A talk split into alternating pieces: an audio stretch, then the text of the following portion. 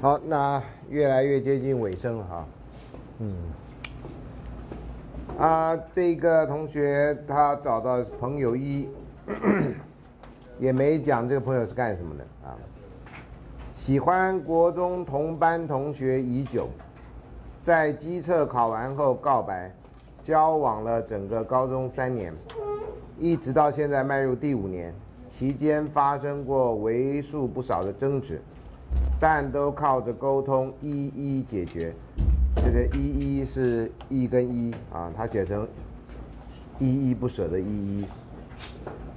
关系到最危险的阶段是大学一年级，两人分隔两地，他读外文系，身边一堆女孩，又当系篮队长，发生过不少使女友不安的事情，可是他女友始终不离不弃，最终直到现在依然美幸福美满。通常不离不弃不是用在这种场合啊，但是，好了，好，这是朋友一，二，这是一个连续故事吗？在大学二年级，系上的球队经理喜欢他，这个他是男生的他。有一次相约去看电影，看完电影后，女孩约男的他到女孩家去休息，还说他家没有人。这要在清朝的时候，这就是《聊斋》的故事啊。他家确实没有人啊，可是他家有很多奇怪的东西，他非常混乱。为什么混乱？因为他这个男的他有一个交往长达四年的女友，可是他心想他才大二，二十岁，难得不能，应该是难道？难道不能试试看别的可能吗？啊，于是他又去了女孩家牵手。搂抱、接吻，两人过得很快乐的一天。可是他在女孩的床上躺了一整天，最后还是觉得自己无法这么做。啊，不是做了吗？对女友的愧疚感使他拒绝女孩的主动，所以他只有牵手、搂抱、接吻，没有再下一步的意思了啊。好，第三。高中时期，班上来了一位英文实习老师。大学刚毕业，长相甜美可爱，爱打扮，时常露出一截洁白的大腿。你现在知道高中男生都只看哪里啊？他发现自己什么都无法想，只能一直想着实习老师的大腿。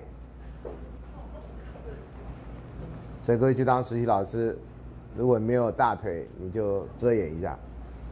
这一股想念甚至化为思念，这某种程度已经接近变态了啊！使他在夜晚也想痛苦不堪。于是他白天时便一直去找实习老师聊天，越聊越有好感，但是他分不清楚这到底是不是爱。这股使他内心狂乱的情感，最后随着实习老师一学期后的离开而消失，啊！实习老师大家不知道，觉得哎呀，我在学校很受欢迎，其实是你的大腿受欢迎啊。好，朋友二，高二时有一次学校举办一场国际性质的学生交流活动，他认识一个来自日本的女孩，高挑温柔，气质脱俗。哇哦，关月亚里沙嘛，嗯，他们聊文学，聊未来，聊梦想，聊文学，聊未来，聊梦想。好，当他发现。哦，短短两天，男的他便觉得这是此生第一次如此强烈的感到幸福。可是活动仅为期一周，当他发现自己无法自拔的陷入爱河时，女孩已要离开，他什么也无法做，只好冲在机场，在海关前跟女孩告白，心慌意乱的许下承诺，而女孩只是一直说谢谢你，谢谢你。这剧情实在是。蛮悲惨的。二，朋友二的第二个故事，高中时期满脑子充满性幻想，最后竟然把一个班花等级的正妹，身材好，脸蛋美，又热情开放，哦，最后竟然把到，这个充满性幻想跟竟然把到，这是什么意思？所以有性幻想把不到吗？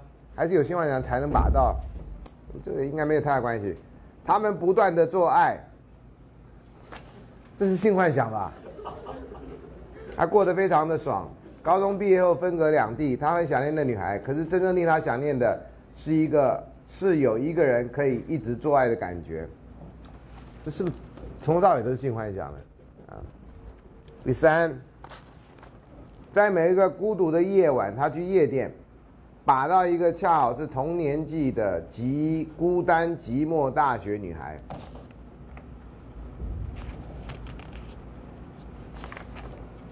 这同学二呢，都是要把到什么把到什么这样啊，把到哥，他带他回到他的公寓，他们聊天接吻，但不做爱。哇哦，他认为这不是普通的夜店艳遇，他想好好把握，于是他们在认识的第一晚上就同意交往，一个月后分手，理由是女孩做爱做女孩做爱时下体的味道太臭。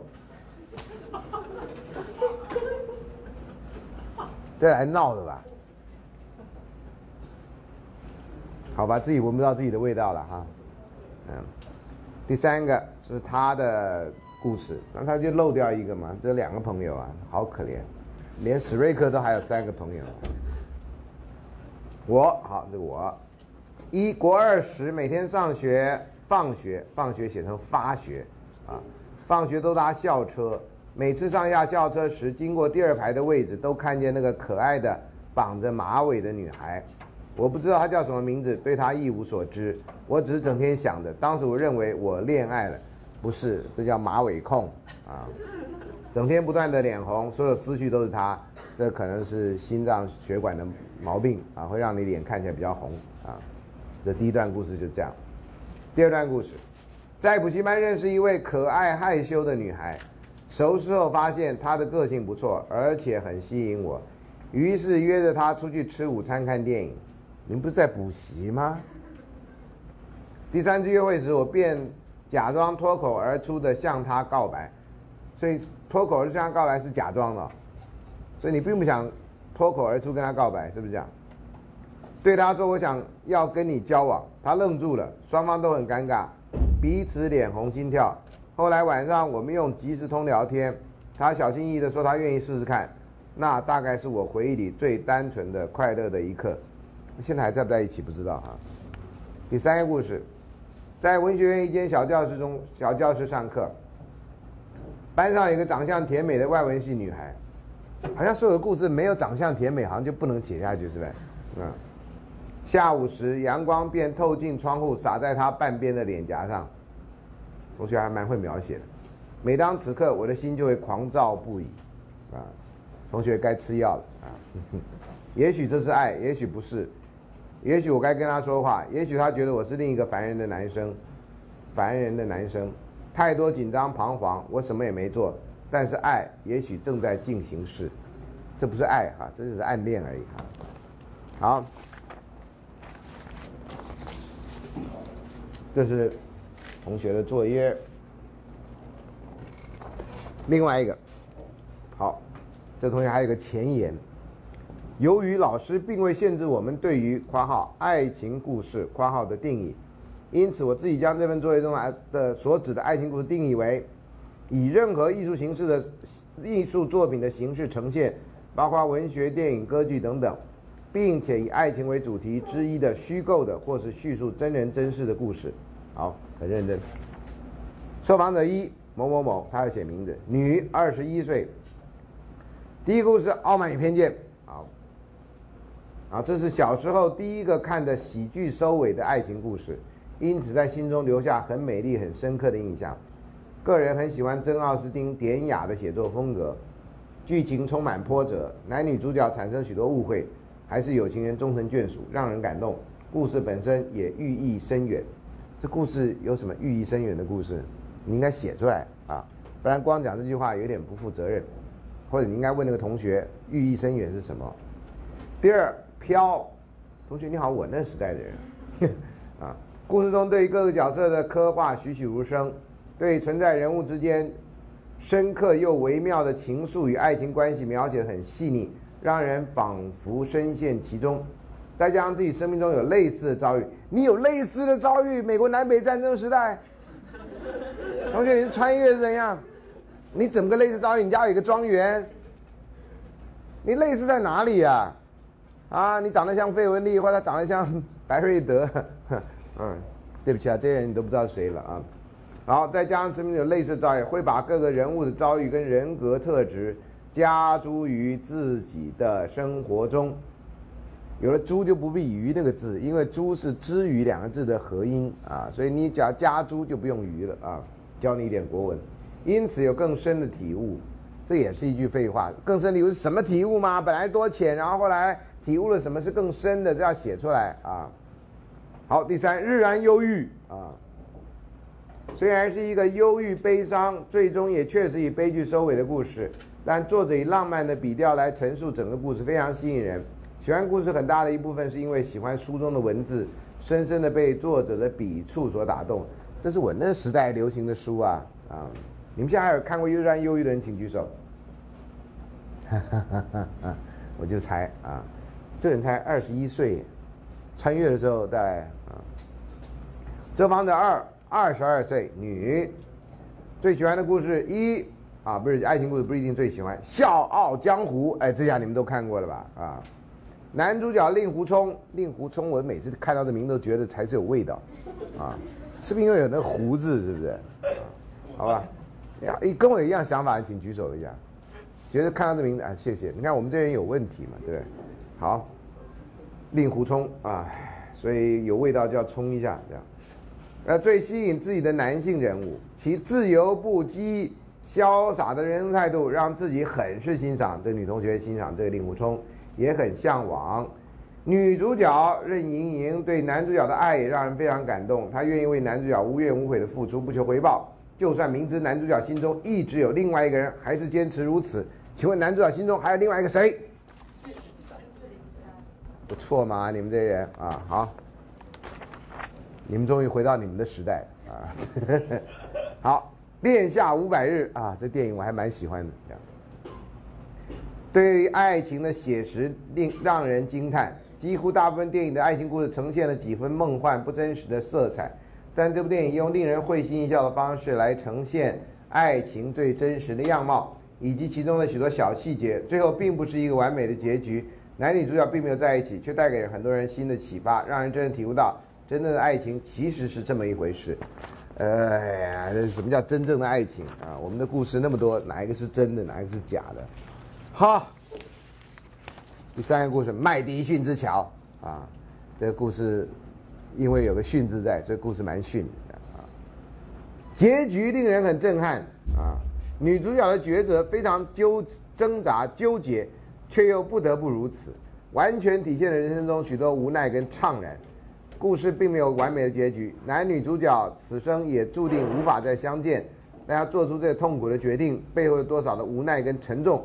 呈现了人生的不可预期，还有最真实的无奈。呃，看过这部电影的请举手。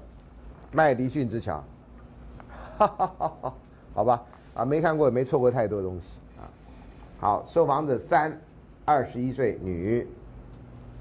第一个故事也是傲慢与偏见，喜欢因为对彼此有成见。达西的傲慢，伊丽莎白的偏见，也可以相反看成达西对乡下女孩的偏见和伊丽莎白对自己自由思想的傲慢。而去注意到对方，渐渐认识对方，喜欢对方。达西寡言却静静观察，伊丽莎白聪明伶俐，使人很容易把自己投射到女主角当中，对故事产生共鸣。万一自己认为自己不是很聪明的人，会不会也投射到自己在聪明的女主角身上？啊，像我就有非常大的困难，把自己投射在很有钱的人身上。啊，从来没有钱过，不知道有钱到那种地步是什么样的。啊，什么开着宾士轿车撞到骑脚踏车的人什么的，这好像是一个老梗这样哈。好，第二，真爱挑日子，One Day，故事喜欢故事中对于时间点的刻画，他们总是在不对的时间遇到彼此，跳脱时间框架来看，艾玛和达斯了解彼此，父母也都知道对方的存在，不曾在对方低潮时抛弃对方。他们其实就是对的人，而彼此曾经有过的情人，再怎么也比不上对方。最后终于抵达了一个对的时间，他们仍然没有放弃彼此，却爱玛，却不能讲出来哈。这本的没看电影的人啊，那个，然后个人呃，爱玛对对对，然后个人喜欢这种错过的爱情故事，错过的时间也是积攒的过程。没有在一起，不代表这份爱情不存在，有时只是时机的问题。那时机是靠人去把握的，不是吗？或者靠人去创造的，不是吗？所以当然还是人的问题啊。没有人的时机有什么意思吗？啊，听说啊，听说那部电影我去看首映，这样啊，看完就非常感动，这样啊，结果并没有红起来啊。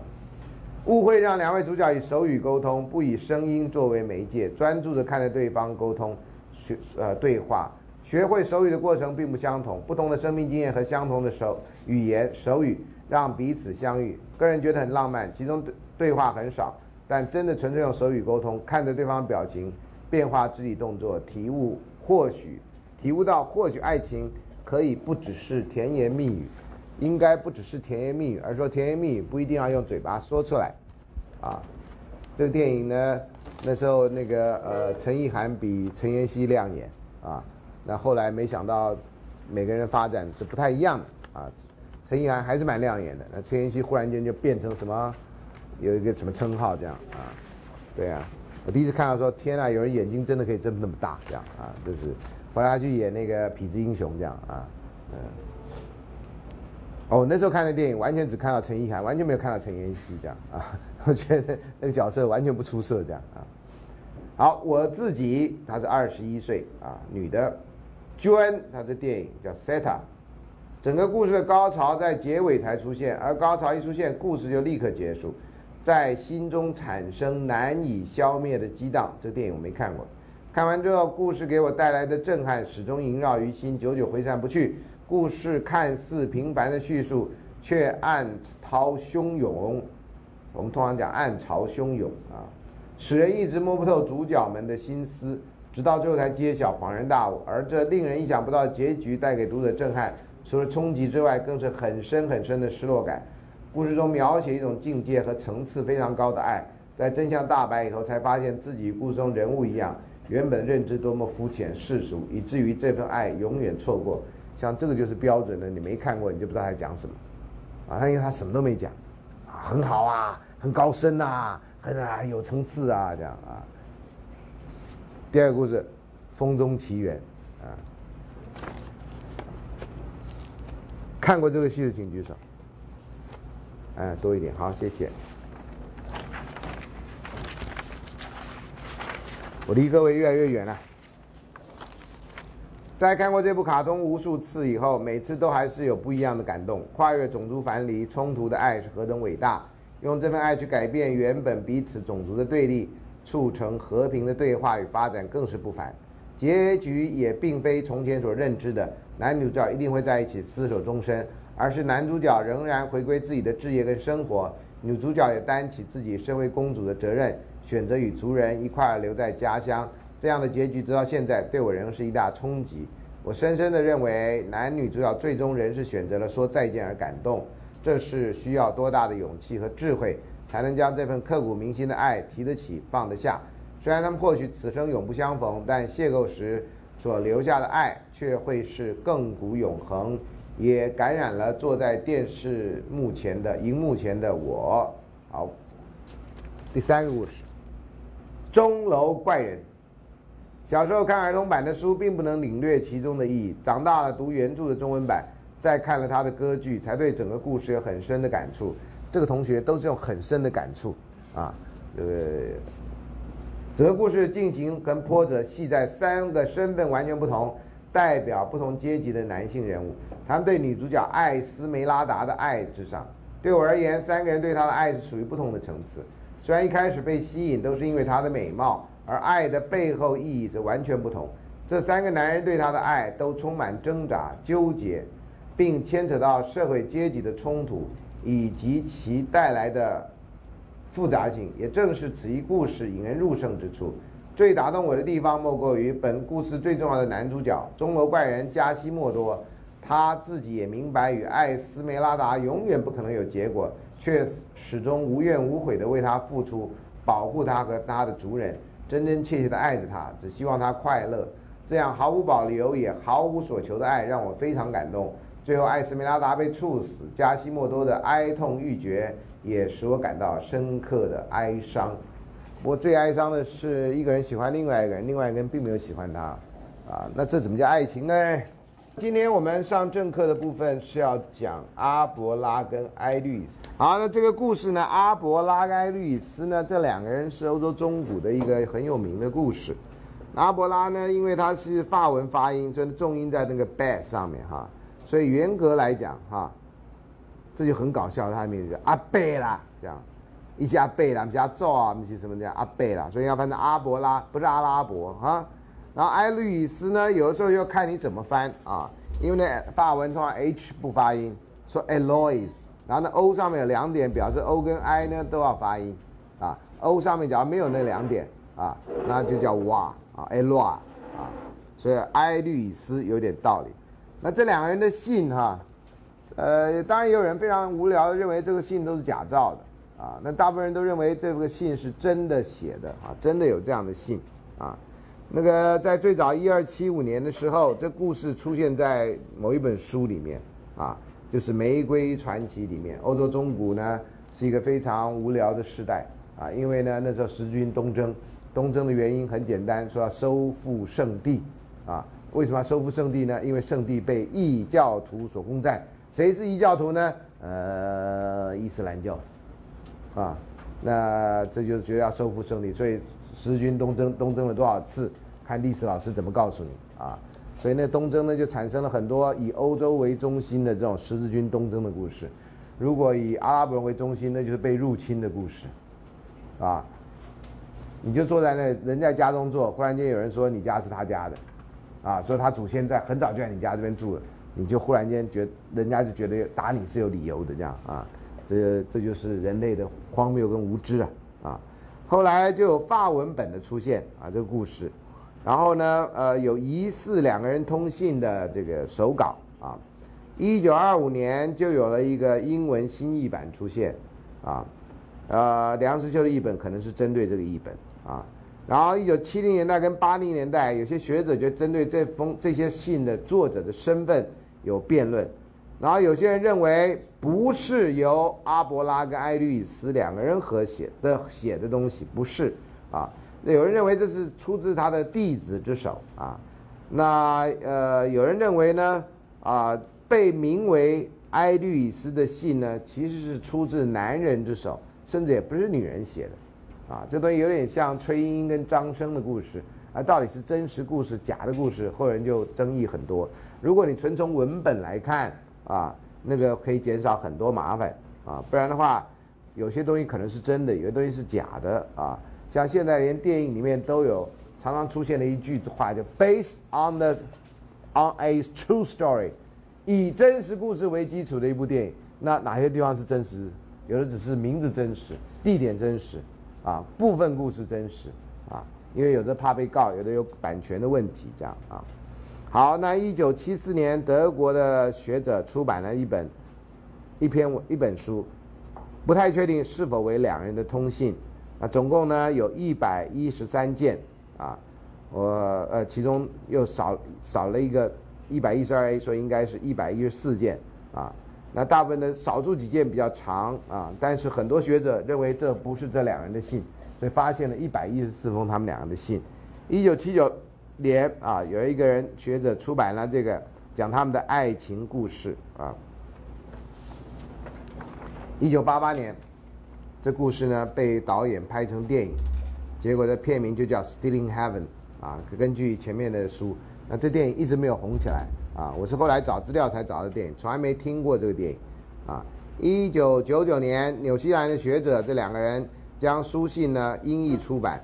啊，然后考证这些书信应该就是他们的书信，所以呢，就有第一封到二十一封，总共有一百一十三封信，啊，然后两百两千零二年，澳大利亚的 Newcastle 将两人的爱情故事改编成音乐剧，啊，也没红起来，啊，这是一个非常非常有名的故事，但是一直没有在大众传播媒体里面红起来，啊，好，那梁实秋中译本呢，啊，是一九二二年的第六版英译本。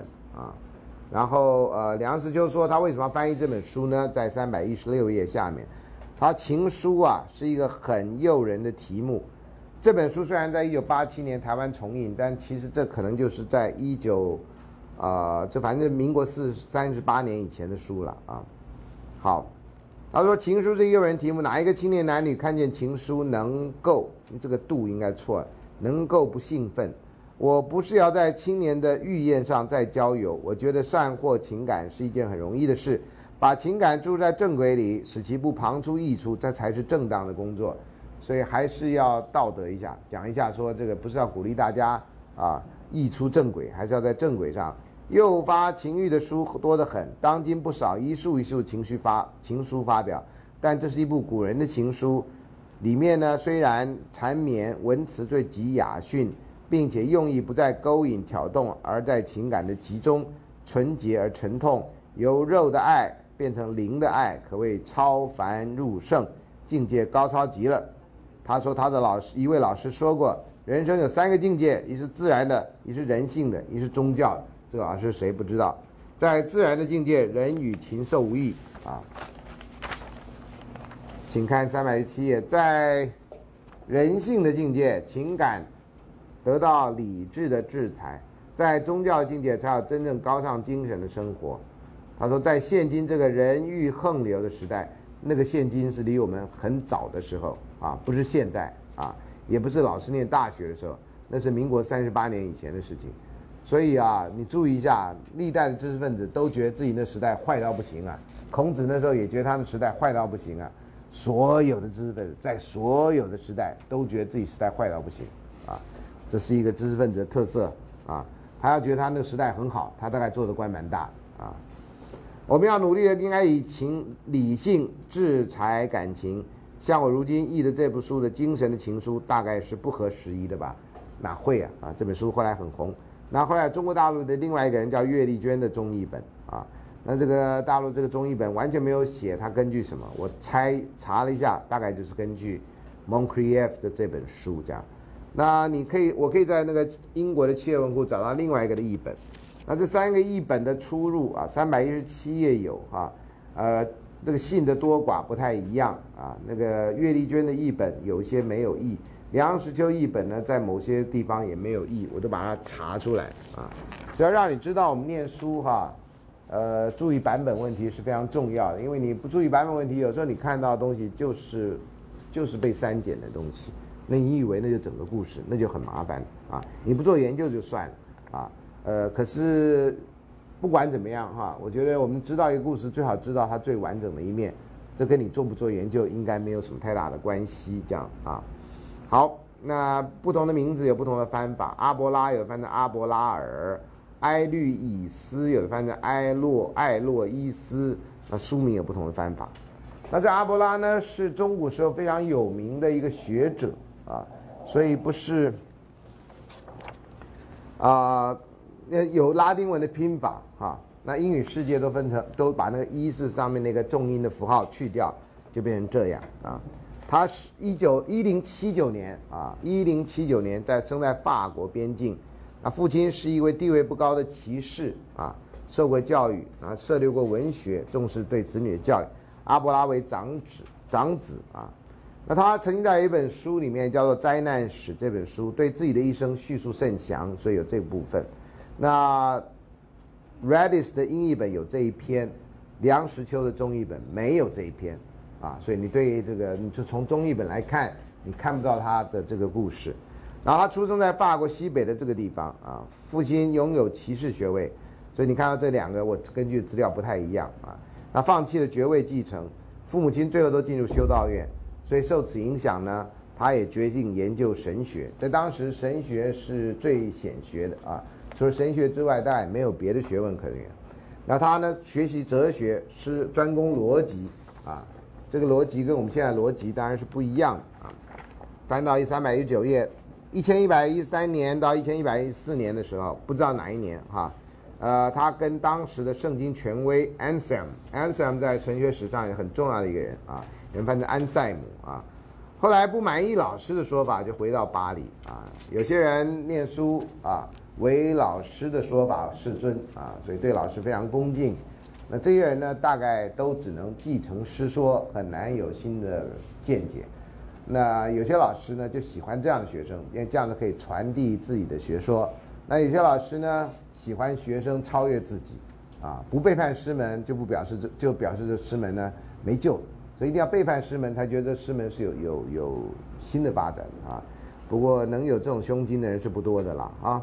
好，阿波拉再给他朋友欣赏入说，他这个人实在是在年纪跟脸上的皱纹比他的天才跟学识更为可敬些，所以他天才跟学识没什么可敬的，可敬就是他脸上的皱纹。这骂人骂到这个样子啊！我希望哪一天你们不要用这样的方式来骂我，这样啊，因为我会真的相信，我真的天才跟学识是很可敬的这样啊。你如果什么疑难请教他，结果是这个疑点更为不了解，仅仅见过他面的人都敬慕他，跟他理论都十分失望。他极善言辞，议论风声，但是言中无物。他的议论像一团火，结果什么东西也没点燃，烟气倒遮暗了一切，又像一棵树，装潢着各种树叶，但是绝无果实。这个骂到太难听了吧？啊，那个虽然描写的这样啊，如果你们教学凭证写成这样，那你将来一定是个著名的文学家啊，可以可以写成这样啊。好，他后来自己开班授徒了，觉得跟老师没什么学的，自己的学问很好。所以担又担任巴黎大教堂教室这个 Fulbert 啊，Fulbert 年轻侄女 Eloise 的私人教师。Eloise 呢，当时大概是十七岁左右，哈，有的说十九岁。不管怎么样，阿伯拉当时几岁啊？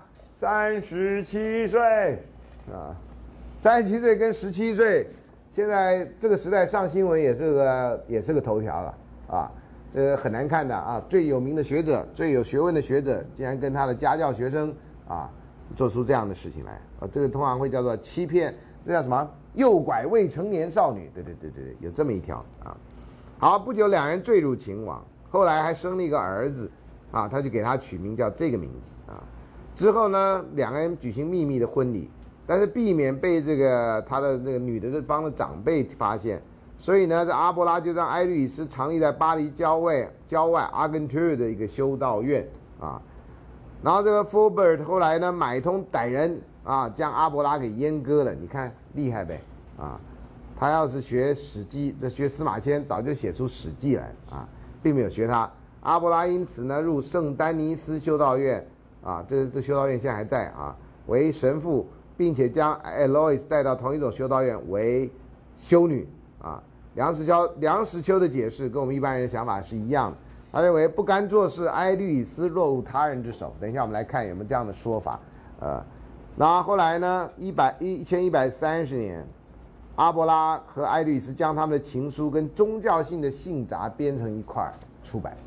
呃，这个好像有点违背那个，所以有人觉得不可能，有人觉得可能啊。那阿伯拉也有别的书啊，则理伦理学啊。还什么对话、罗马书评论，但是一般对他的了解啊，都不在他的神学著作上。你当然只有研究神学史的人会注意到这个，啊，好，那他后来也被谴责啊，在宗教会议上被谴责，然后大约在一千一百四十四年逝世于圣马塞尔小修道院，遗体最后被送到圣灵会，大概六百年后。啊，六百多年后，一千七百九十一年，埃律斯的遗体跟他的遗体合葬在塞纳河的诺建这个地方。后来再过几年，一千八百年，两人遗体被转往巴黎的法兰西纪念馆的雷诺博物馆中，死了还一直的被搬来搬去。哦，一八一七年，拿破仑的妻子 Josephine 哈受到两人故事感召。将两人的遗骸引往巴黎之拉谢斯神父墓园，啊，拉谢斯神父墓园是巴黎著名的三大墓园之一，啊，呃，参观欧洲的欧访问欧洲一个重要的地方就是参观墓园，因为那些著名的欧洲思想人物在都在墓园里，呃，我在哪一年的时候去欧洲啊，就去参观墓园，但是去巴黎那天那个礼拜只有五天，我们参就选择一个墓园，当时我不知道他们的墓园在。在佩佩海拉谢斯啊，所以我去的是叫蒙纳蒙纳帕斯墓园啊，另外一个叫蒙马特墓园。蒙纳帕斯墓园去的原因呢，就是因为沙特跟波娃葬在那儿，那对面有一个旅馆，啊，最有名的笑话之一就是有人要去那个旅馆说，给我来那间沙特跟波娃常住的那个房间，那据说老板就非常为难的说，嗯，可是他们每一间都住过啊，所以。不是有一间是他们固定的房间啊？那这个我在那个墓园里面，啊碰到一个美国人啊，我们就在那个那个墓园呢，除了那个走道旁边的人是葬的非常整齐之外，其他都像个乱葬岗一样，啊，其他地方，那个你不小心就发现了谁，不小心就发现了谁，就碰一个老外，不知道为什么那个美国老外，美国人不知道为什么知道我会讲英文，他就问我说，看我也在找，他说我找到了那个谁谁谁的墓，讲了一个音乐家，啊。啊，你有没有发现哪个音乐家的墓？不知道为什么他认为我知道音乐家墓，刚好我就站在音乐家墓前面，我说啊，那个谁谁谁在这里，这样就跟他有一场很奇怪的墓园对话，啊，完全不认识的人啊，有一个墓园对话这样啊，然后也非常讶异的发现这个啊，写那个恶之华或翻成恶之花的这个啊，那个叫什么名字？怎么竟然把人家名字给忘了啊？那个法国的写诗的很有名的一个人。他的墓园在那，有个非常漂亮的一个雕塑，这样啊，怎么把名字给忘了呢？天哪，我还好几本他的那个诗集啊。Anyway 啊，等一下可能会想起来。好，所以这个他们后来葬在那里，那个你上网去都可以找到这个图片啊，就是他们两个遗葬。那万圣节很多人还会到他的墓上去朝拜，所以这人这两个人死以后一直被拜来拜去，这样搬来搬去也拜来拜去，这样啊。好，那埃律斯哈，不管这名字怎么翻啊，在三百二十页这里，他大概在一千一百年出生或者晚一年啊，可能是私生女啊，家庭地位不高，他能获得财名是因为疼爱他的叔父福尔贝的鼓励啊。后来发生师生恋以后呢，就到修道院当修女。然后后来建立一个修女会组织，叫圣灵会啊。大概在一一六三年或一一六四年五月十六号，他过世，这样啊。那情书精选啊，你可以看到这边有有些话呢，也跟我们现在有些人的观念是很像的。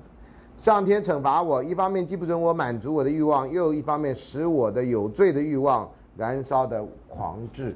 所以有人说谈恋爱像发疯，就这样啊，因为你被两个力量所牵扯，这样。终日冥想，方寸紊乱，感情猛烈的不容节制啊，完全控制不住。日常生活你不谈恋爱，你大概很少有这种情况啊。那谈恋爱会有啊。当然，你现在假如有某些精神方面的困扰，你大概也会有这种感觉。好，你敢说婚姻一定不是爱情的坟墓吗？后来大家就不喜欢这种否定句，就改成婚姻是爱情的坟墓啊。那婚姻是不是爱情的坟墓？这一点我经常被问到啊。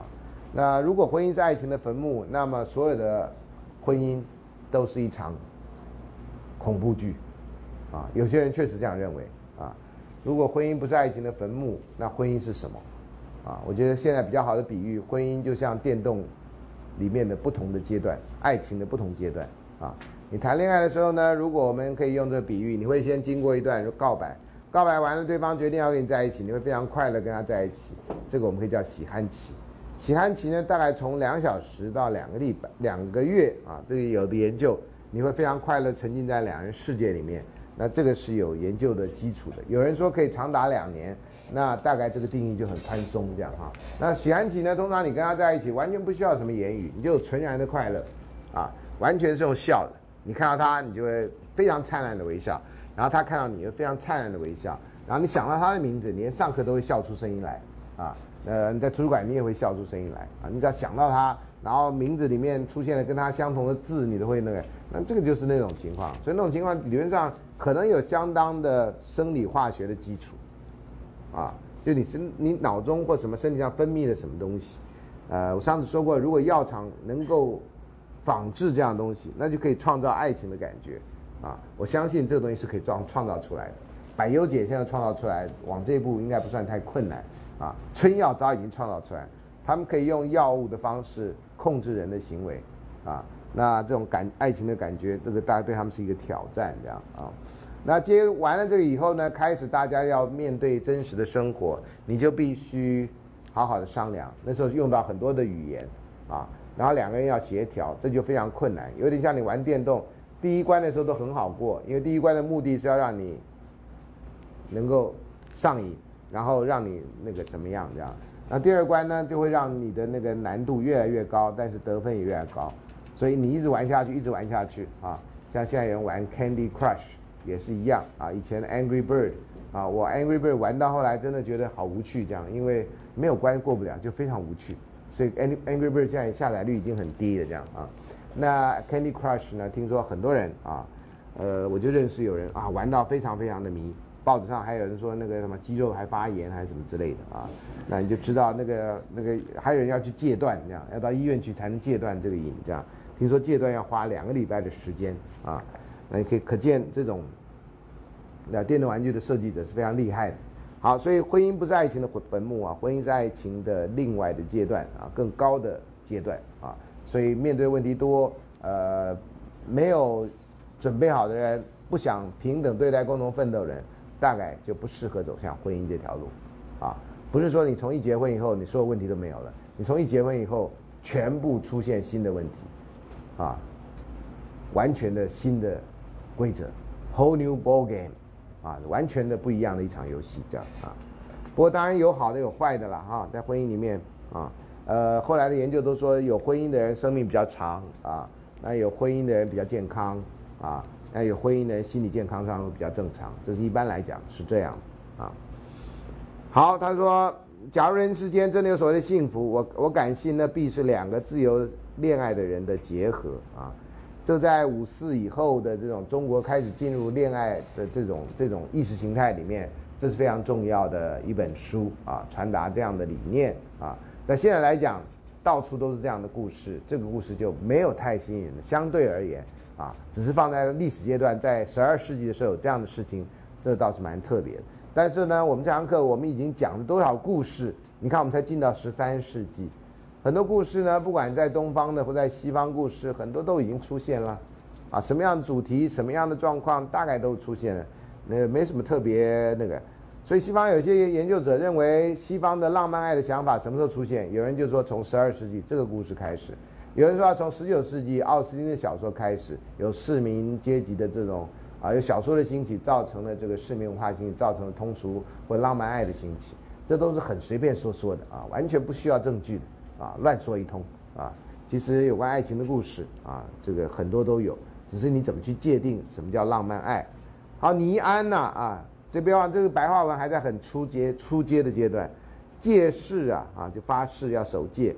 我在你们的严厉的纪律下，还没有失掉我的人性，我的心没有因为幽幽禁而变硬，我还是不能忘情啊，情是非常困难的事情，在这里，从来就没有爱过的人，我妒忌他们的幸福。这当然是你在痛苦的时候，你还你就会觉得，也许不爱会快乐一点，也许当初不在一起，我就不会现在那么痛苦啊。这都是此一时也彼一时也的话。千万不要把一时性的话当成永恒的真理，啊，这是非常可怕的事情啊！如果真心相信这个，就像有些人在失恋的时候觉得啊，天下男人都一样了，啊，天下女人都一样了，这种变态的话听听就算了啊，那他自己在发现，千万不要把这当真。你把这当真，别人的痛苦变成你一生的痛苦，别人一时的痛苦变成你一生的痛苦，啊，好，人生就一个长久的诱惑，还有说你已经脱离尘世，还有什么配使你留恋？永远张眼望着上帝，你的残身已经奉献给他。等一下告诉你这详细的故事什么？哈，好，那这个阿布拉的这故事呢，刚开始是他写给他一个朋友，啊，写给他一个朋友，叫菲林斯特啊。然后他就提到啊，他说我相信无论什么人，早晚都要向爱情纳税啊。这个纳税用爱情来比喻纳税，这是非常奇特的事情，不是纳粹啊，是交税啊。想要避免是不可能的啊！他提到这个爱情有甜蜜的势力啊，然后呢也是给他重大惩罚。他因为相信了爱情，所以他重大惩罚。然后呢也有痛苦啊，这是他事后对他整个事情的一个回想。不过，我们要确定一下，当一个人在遭受了这种被阉割的这种这种处罚之后。他在写信给朋友的时候，多少代表的是他平常时候的想法，还是他那个时期很特别的想法啊？我想这是不太一样。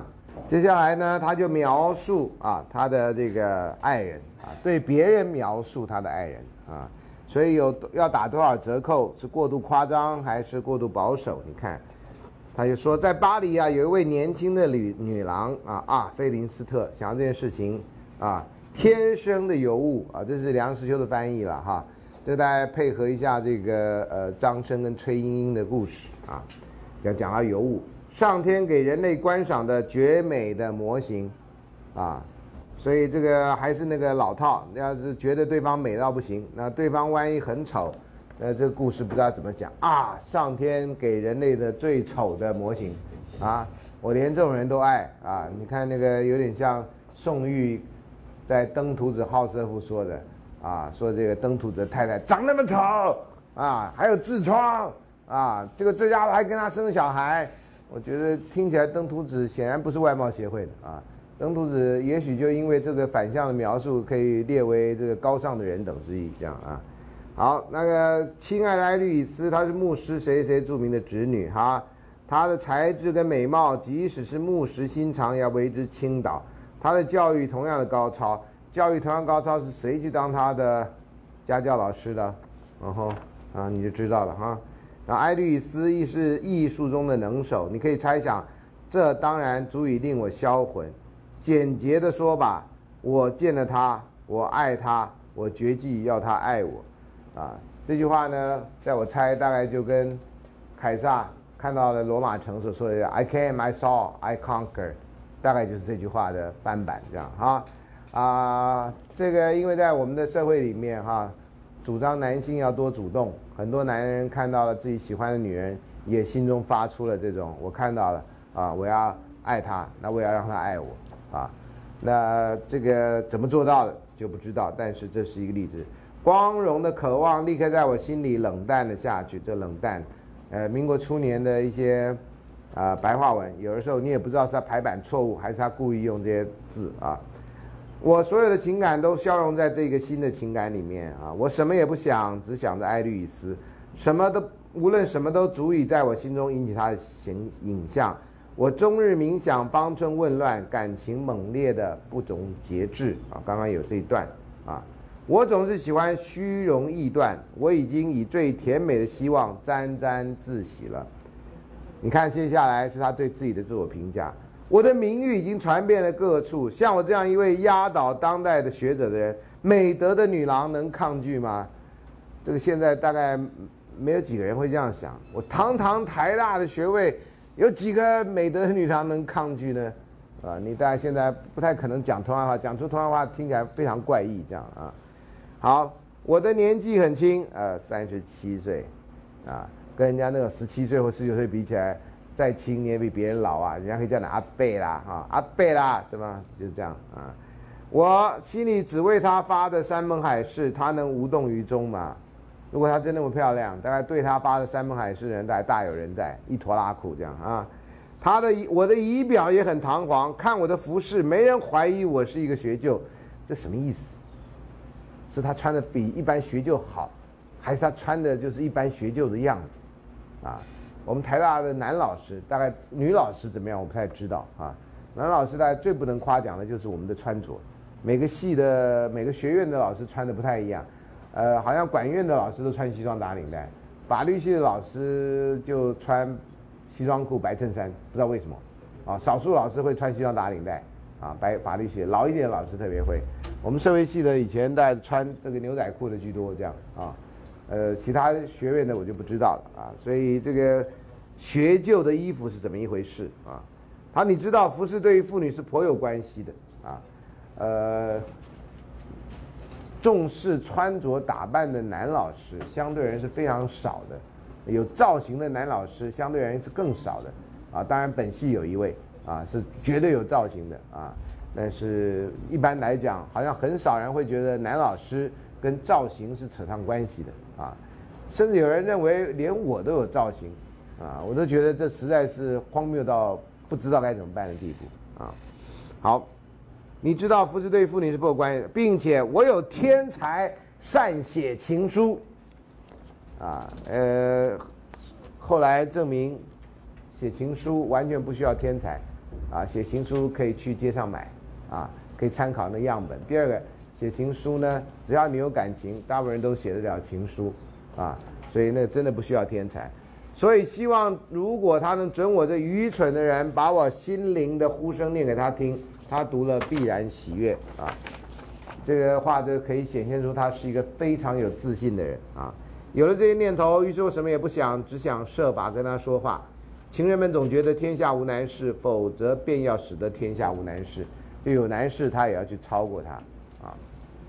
不到现在为止啊，我到处演讲还是会碰到有人说我怎么样开始交到朋友啊？女的希望交男朋友，男的希望交女朋友啊，呃，或者同性恋希望交到同性的朋友，这到现在为止还是一个普遍的啊，蛮普遍的困扰啊。好，这是三百二十二页啊。那三百二十二页的下面啊，我们先跳到一段，阿波拉描述第一次他怎么向艾律斯表达告白啊，因为这告白很关键啊。那告白常常是不能模仿的，因为你不是男主角，他不是女主角，或者反过来，所以那告白不一定有用啊，就参考一下。有一天我独自跟他在一起，好，他说，呃。有一天，我独自跟他在一起，我红着脸说：“可爱的爱丽丝，假如你知道你自己对于你所引发我的热情，那就不惊奇了。”天哪，同学，如果现在有人跟你告白，这样你听得懂吗？这什么什么语法呀？假如你知道你自己，什么叫假如你知道你自己啊？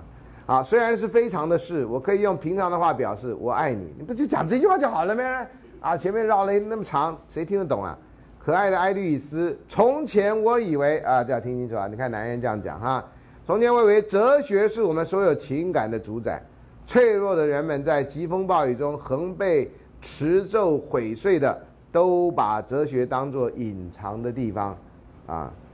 但是你把我的安全毁灭了，你破坏了我的哲学的勇气，自己搞垮自己，然后说别人啊，这个真的是，我向来轻视财富、尊荣及繁华，从不曾引起我一丝半毫的顾念，只是美打动了我的灵魂。啊，激起我的情感的他，为什么这时候用第三人称呢？这不是两个人吗？私下没？啊，如果有一个人跟你表白说，呃，我喜欢的一个人，那个人远在天边，近在眼前，你不觉得这也是很奇怪的表达方式吗？我有一次跟人家表白就用了这一套，啊，我自己觉得有点愚蠢这样。后来听说还有人用这一招，我就觉得天哪，愚蠢还会隔代遗传吗？啊，好可怕啊！好。若是承受了我的表示，那便是敬福；如果认为是开罪呢？你听得懂吗？你这种白话文很可怕，这样哈，意思说你喜不喜欢我啦？我喜欢你啦，你喜不喜欢我嘛？说嘛，好不好？然后如果我说我喜欢你啊，得罪你啊，对不起啦，那喜不喜欢我嘛？你说嘛，啊，意思是这样，但这样说就很没 feel 嘛，对不对？你觉得这是干嘛呢？黑道黑道讨债嘛？也不是这样讲的啊。艾律师竟然回答一个不，那你就想他是英文吗？还是中文啊？不，他若是认为这个不是他，不就你吗？啊，我的朋友，对不对？这个来这一套。他若是认为你的用情是开罪，他必是不知道你的优点。这人都好像在演木偶戏呢，布袋戏。哎哎，不了，嗯，他，喂喂喂，他，不就你吗？真是。不过我为我自己的安静起见，这显然是翻译的问题啊。什么叫我为我的安静起见？我愿你不曾这样的表示，或者我能不怀疑你的诚意？啊，呃，你现在要用这种方法真的很糟糕。啊，这这到底是在这到底是要跟你在一起，还是不要跟你在一起？是要喜欢你，还是不喜欢你？啊，好了，这个阿波拉这下子换另外一招了啊，显然是没有马上答应。哎呀，神圣的爱律斯加上神圣的做神学嘛。你知道，总要那那谁，我匍匐在他的脚前。你知道他一定做了什么事情吗？已经这刚刚可能是站着坐着，就啪趴下来，匍匐在人家脚前，搞不好还抓住人家脚不让人家走，啊，反正这怎么样？我敢立誓，我发誓，我正要使他坚信我的情感的真诚。好死不死，忽然听见声响，原来是富尔伯特。无法逃脱，我只好强制我的信念改谈到别的题目上去。这如果是现在，一定说我在找我的隐形眼镜。你有看我的隐形眼镜吗？对不对？富尔伯富尔什么？富尔伯特一上来就说：“老师你在干嘛？跪在地上。”呃，我我东西掉了。你们看我的，你只能这样掰了掰，怎么办呢？我正在跟你侄女求婚呢，你来搞什么鬼啊？能这么说吗？当然不能这么说了啊！这个时代都不能这么说，何况以前啊？好，然后这是他的第一次跟他表白。那你说这表白不是很糗吗？啊，然后又又被大人又进来了啊。好，阿伯拉会描述跟他在一起，在一起为什么大家跟他表白？你看在一起多快乐嘛！这个到后来千古都有回响的啦。夜深的时候，天哪，这家伙还没回去啊！啊，夜深的时候，福尔伯特跟他的家人都在酣睡，我们两人私会，情意绵绵，更没走嘛啊啊！我回去了啊，绕一圈又回来了，然后爬窗子上去，大概是这样啊。我们不像一般不幸的情人们以空想狂吻为主意，那叫不幸的情人们啊，空想狂吻啊。我们会充分利用这亲切的优惠优约啊。我们聚会的地方没有施受的恐怖，可同时研究哲学又是我们的遮掩啊。就是啊，你们在干嘛？学尼采呢？啊，那干嘛？学叔本华呢？我靠啊，来这一套。那干嘛念妇科呢？你不是泌尿科吗？你怎么念妇科呢？对不对？啊，我对于这学问毫无进展啊，好，渐渐的厌弃了。念书都是假的啊，谈恋爱是真的。当我离开情人而去钻研哲学的时候，我又无限的懊恼与悲伤，再也没办法念书了。以前对哲学那么大的兴趣，因为谈恋爱完全进不去。爱情是不能隐匿的，一句话，一个神情，即使一刻的寂静，都足以表示爱情，啊。这是后来天下父母心都担心的问题。为什么很多高中生的家长非常反对男女合校？认为男女合校呢，会让自己的小孩没办法专心念书啊。很多家长认为，只要一男女合校，高中生就开始会怀孕啊，尤其女生啊，不知道为什么，这逻辑观念很奇怪啊。呃，没有想到，真的男女合校的学校也有啊，你去研究一下嘛。那个学校的男女交往的。对数啊，跟那个没有男女合校交往对数，真的有比较高吗？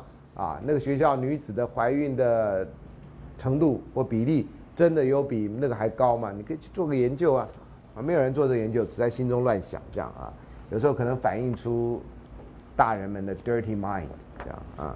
好，阿波拉认为恋爱对自己影响什么？下面一段，我的学生们首先发现了我的隐衷，啊，隐衷就是他的那个隐藏起来的感情。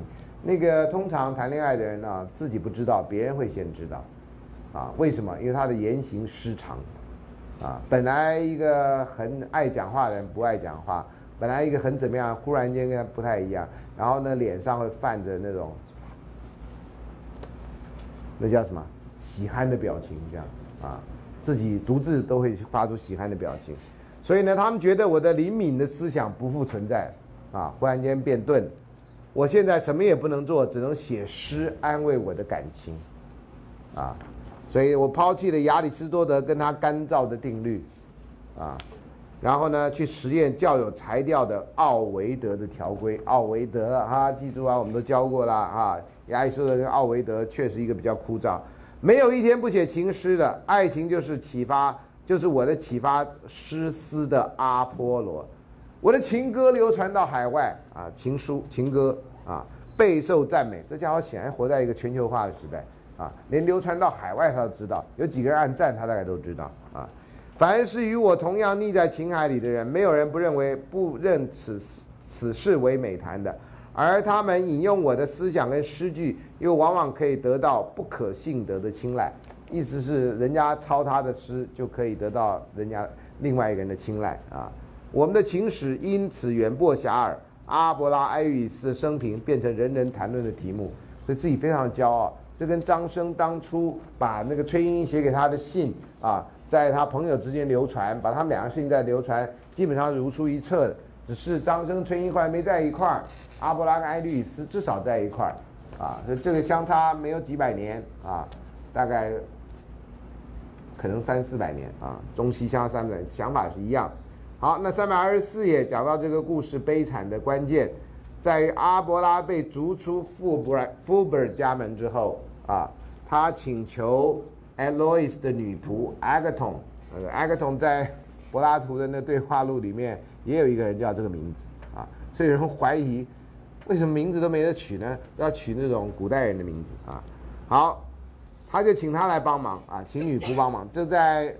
张生跟崔莺的故事里面也有一个红娘这样的角色啊，来帮忙啊。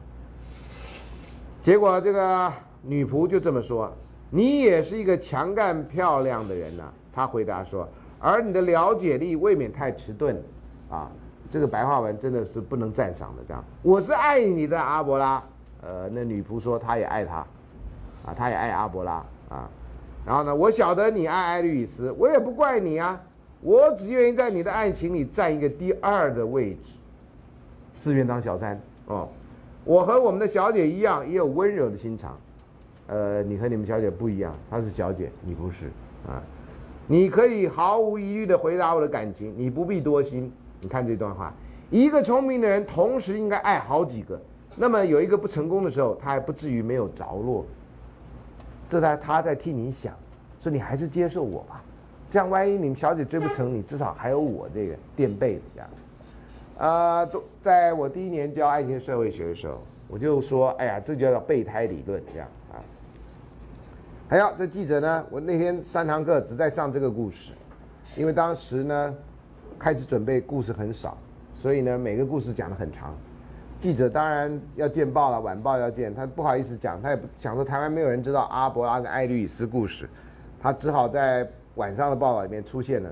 孙老师看爱情社会学啊，学生这个非常受学生欢迎啊，这都是后来一直谣传的事情，这样啊。其实他们只要来现场看一下就知道情况一直都不是这样。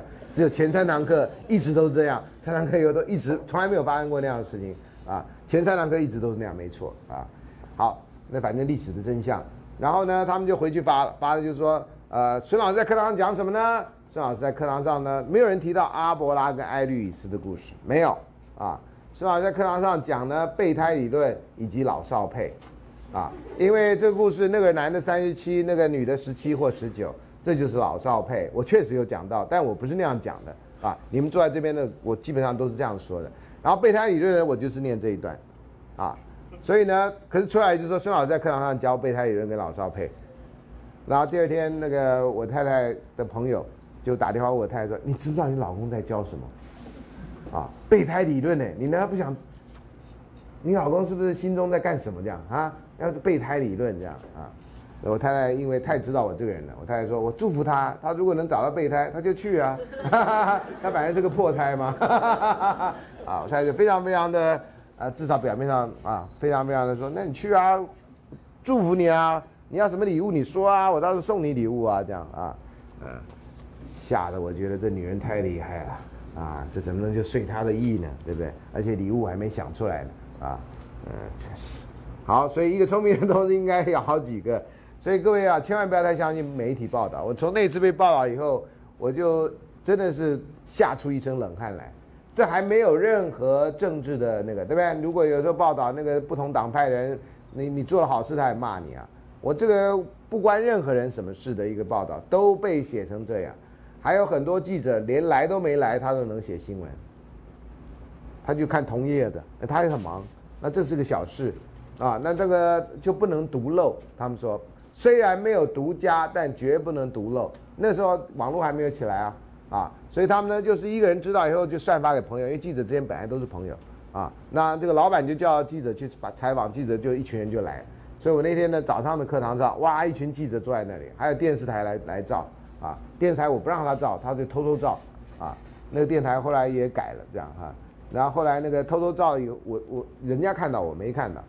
那后来听说那台呢，就常常拿我的上课资料当成背景影片啊。大学学费上涨也是我在那边，关我什么事啊？就资料影片这样哈。校园发生性骚扰也是我在那边，关我什么事啊？啊，还好后来那个电视台倒了，所以后来好像我那影片就不见了这样啊。呃，常常有人就打电话说，哎，我要看你上电视了啊，什么大学学费上涨。你 大学费上涨，我薪水有上涨吗？我薪水上涨才有道理啊！你照我，我薪水完全跟大学学费涨不涨完全没关系，那这有什么道理呢？啊，呃，那时候没有这个智慧财产权问题，不然我告他，我就可以赚一笔钱，这样啊，完全没有啊。好，所以呢，也有些人自愿做小啊，尤其你喜欢的人，你觉得你配不上他啊，这是很多到现在为止情感里面很多人自愿做小的一个客观的心态。如果老板。爱上了秘书，秘书会觉得哇，以老板之尊，竟然喜欢我，这实在是我的荣幸啊。那老板当然有他的苦处啊，那我就默默的作为他身边那个一直扶持他的女人，啊，那很多人是这样，校园里面老师跟学生的关系啊，呃，尤其是见到爱情关系，那很多学生也资源做小啊，就是说老师喜欢我，这已经是我的荣幸了。老师贵为那个他有那么多人可以喜欢，他只喜欢我啊，这样觉得自己已经比别人胜出很多，所以他不敢要求什么，不敢要求名分，不敢要求什么，这是一个常见的故事，啊，所以这个在这过程里面，那个老板或那个老师掌握权力的人，就可以在这里说，哎呀我，然后就玩这一套，说我对不起你啊，但是真的我有太太在那儿啊，我到时候一定跟他离婚，跟你在一块儿，那到时候是到什么时候的问题？这故事千百年来如出一辙，用这套，有些人是一定会上当，啊，这个有时候你就觉得，怎么会有人蠢到这地步呢？呃，你看到他的蠢，他看到的是爱，他认为那样就是爱，为对方牺牲，他没想到对方占你便宜，要牺牲两个人一起牺牲，为什么他牺牲你没牺牲呢？啊，这个在学生社团里面偶尔也会有这种情况，就以前有人告诉我说他参加一个社团。他参加一个社团呢，他就非常欣赏这个社长先生。社长先生非常有才华，对社团也非常尽尽那个。但社长先生呢，有个社长夫人，这当然社长夫人不是真的社长夫人，他的女朋友啊。大家都认为他们是郎才女貌啊啊，然后这个天生天造的一对，地造的一双啊，这样啊。可是呢，这个这个女孩子呢，我认识这个是一个女孩，这女孩子参加这次团就默默的做一切事情啊。结果在有一次活动里面，那社长就跑出来跟她说：“啊，趁他们只有两个人的时候，说其实我喜欢的是你。啊，可是你不是跟谁谁谁？他说那是他们起哄的啊，啊，那时候我还不认识你啊。现在我认识你，我这观察你那么久，我觉得我喜欢的是你，因为你都默默的做什么事情，你才是我欣赏典型，这样子，这样这样。那女就很尴尬啦。那你喜欢我，然后你跟社长夫人在一起，那我是什么呢？”心中小鹿就开始乱跳，这样啊，啊，然后那个男的在下一次就跟他说：“我一定想办法跟他讲，说我们俩不适合，然后我就会跟你在一起。”啊，可是呢，这个事情只有那个女的知道，那女的就怀着希望等着有这么一天。但是社团参加活动，尤其到了冬天，对不对？大家吃火锅。啊，吃火锅以后呢，那其他社团不知道，都哄，都都都在那边起哄说啊，社长这不是喝交杯酒吧？啊，怎么样怎么样？啊，来吻一个吧？啊，反正就大家这边乱闹这样，大学生嘛啊。那乱闹你不知道的故事，那男女的每次听到都心如刀割这样，啊，觉得哎，你不是喜欢我吗？你不是要跟我在一起吗？你不是要离开他吗？就这样混混混混了大学四年，这个男的都没离开那个社长夫人，他就这样四年。守着一个希望，守到落空，啊，所以这故事不一定要等到你入了社会才会发生，啊，有些人呢就觉得自己不值得，啊，我觉得这有时候跟家庭故事都有关系。后来我知道他的家庭故事，我觉得哦，原来，啊，原来，所以啊，各位啊，你的情感呢是你自己负责，不管你做什么事情。但是呢，如果你有下一代，你千千万万要小心，你所作所为影响到你的下一代，啊，这是甚至你毁了下一代。最糟糕是你毁了下一代，啊，你自己毁自己就算了，你毁了下一代，这是比较可怕的，这是比较可怕的啊。好，然后这阿波拉拒绝了阿加顿的爱情啊，然后阿波拉认为阿加顿是跑去跟他告密。所以他就说，一个被拒绝的妇人是最狠毒的动物，啊，开始骂人家是动物，啊，这是学者的那个吗？这根本就是一个，啊，一个被伤害的一个可怜的心灵，我们只能这么说。我看这些故事呢，常常觉得有些所谓从这里看出，这个名声那么大的哲学家，其实言行是不一的。我先令埃律里斯披上了道袍，引入阿甘特意，阿甘特意是一个名一个地方的尼安。就是修道院讲尼安不太好啊，因为这个是当时的翻译，呃，不同的宗教还是有不同宗教的用法，应该尊重不同宗教用法哈。我记得有人反对他做这样残酷的牺牲，他却引用考考奈黎阿的在邦贝大帝死后所说的话回答：“亲爱的夫主，我们不幸的婚姻招出这个厄运，我是祸因。”啊，这女的认为。这男的之所以遭阉割，一切都是因为他，他是红颜祸水。这种归因很可怕，这种归因让你会觉得你要替对方的一些苦难承担。啊，所以到时候你就觉得你欠他的，活在你欠他的这个想法里面，这已经不是爱情了，这已经不是爱情了，就是一种互惠的道德的压力，啊，大家有来有往，这次我欠你，下次你欠我，欠你的我会还给你，这特别在男性的这种情谊里面，啊，这种欠啊还啊这样的心理是非常强烈的，啊，非常强烈的，这个不是只有中国人有这样。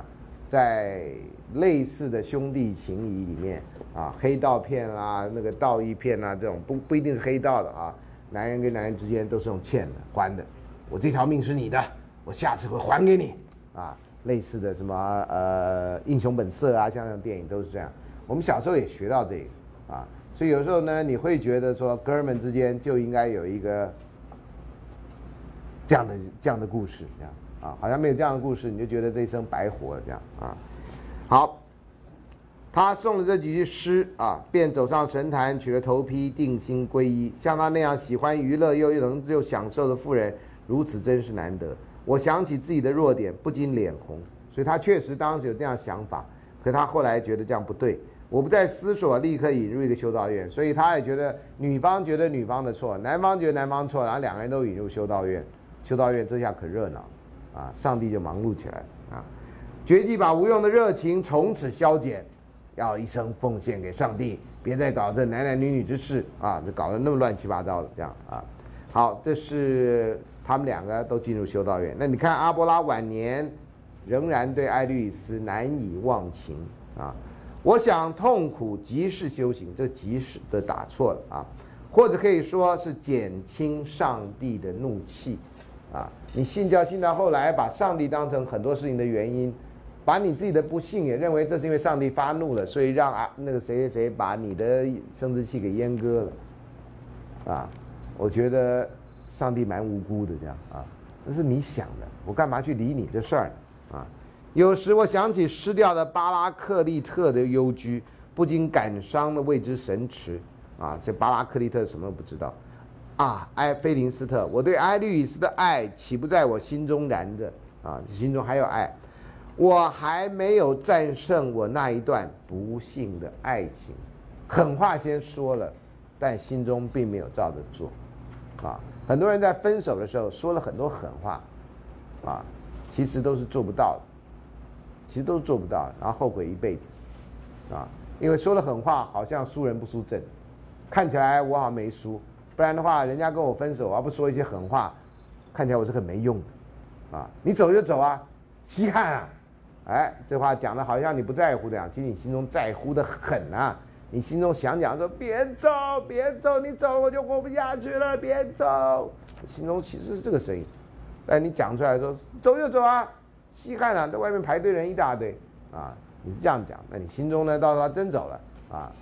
或者有时候呢，你希望对方能够走的比较好走，你说其实我没有从来没喜欢过你，啊，这有时候呢也是让对方会觉得啊，你从来没喜欢过我，那那些孩子他们都骗你的嘛，我从来没喜欢过你啊，啊，所以在分手的时候啊，那种那种叠对叠啊，你永远不知道哪一句话是真的，啊，那有时候又为了大家的自尊、傲慢跟偏见，啊，也是为了你自己的傲慢跟偏见，就是说。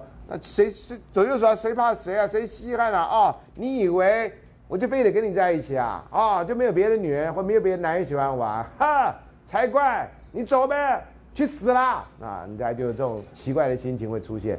所以呢，谈恋爱在失恋的时候啊，有很多很多心情，其实是非常非常混乱的。啊，特别是你心中的想法没有说出来的时候，那个混乱到后来变成后悔啊。这里就是这个意思。在隐居之中，我叹息，我隐气，我愁困，我低呼埃律斯这个亲爱的名字。我听见这声音，我就喜悦。我怨恨上天无情。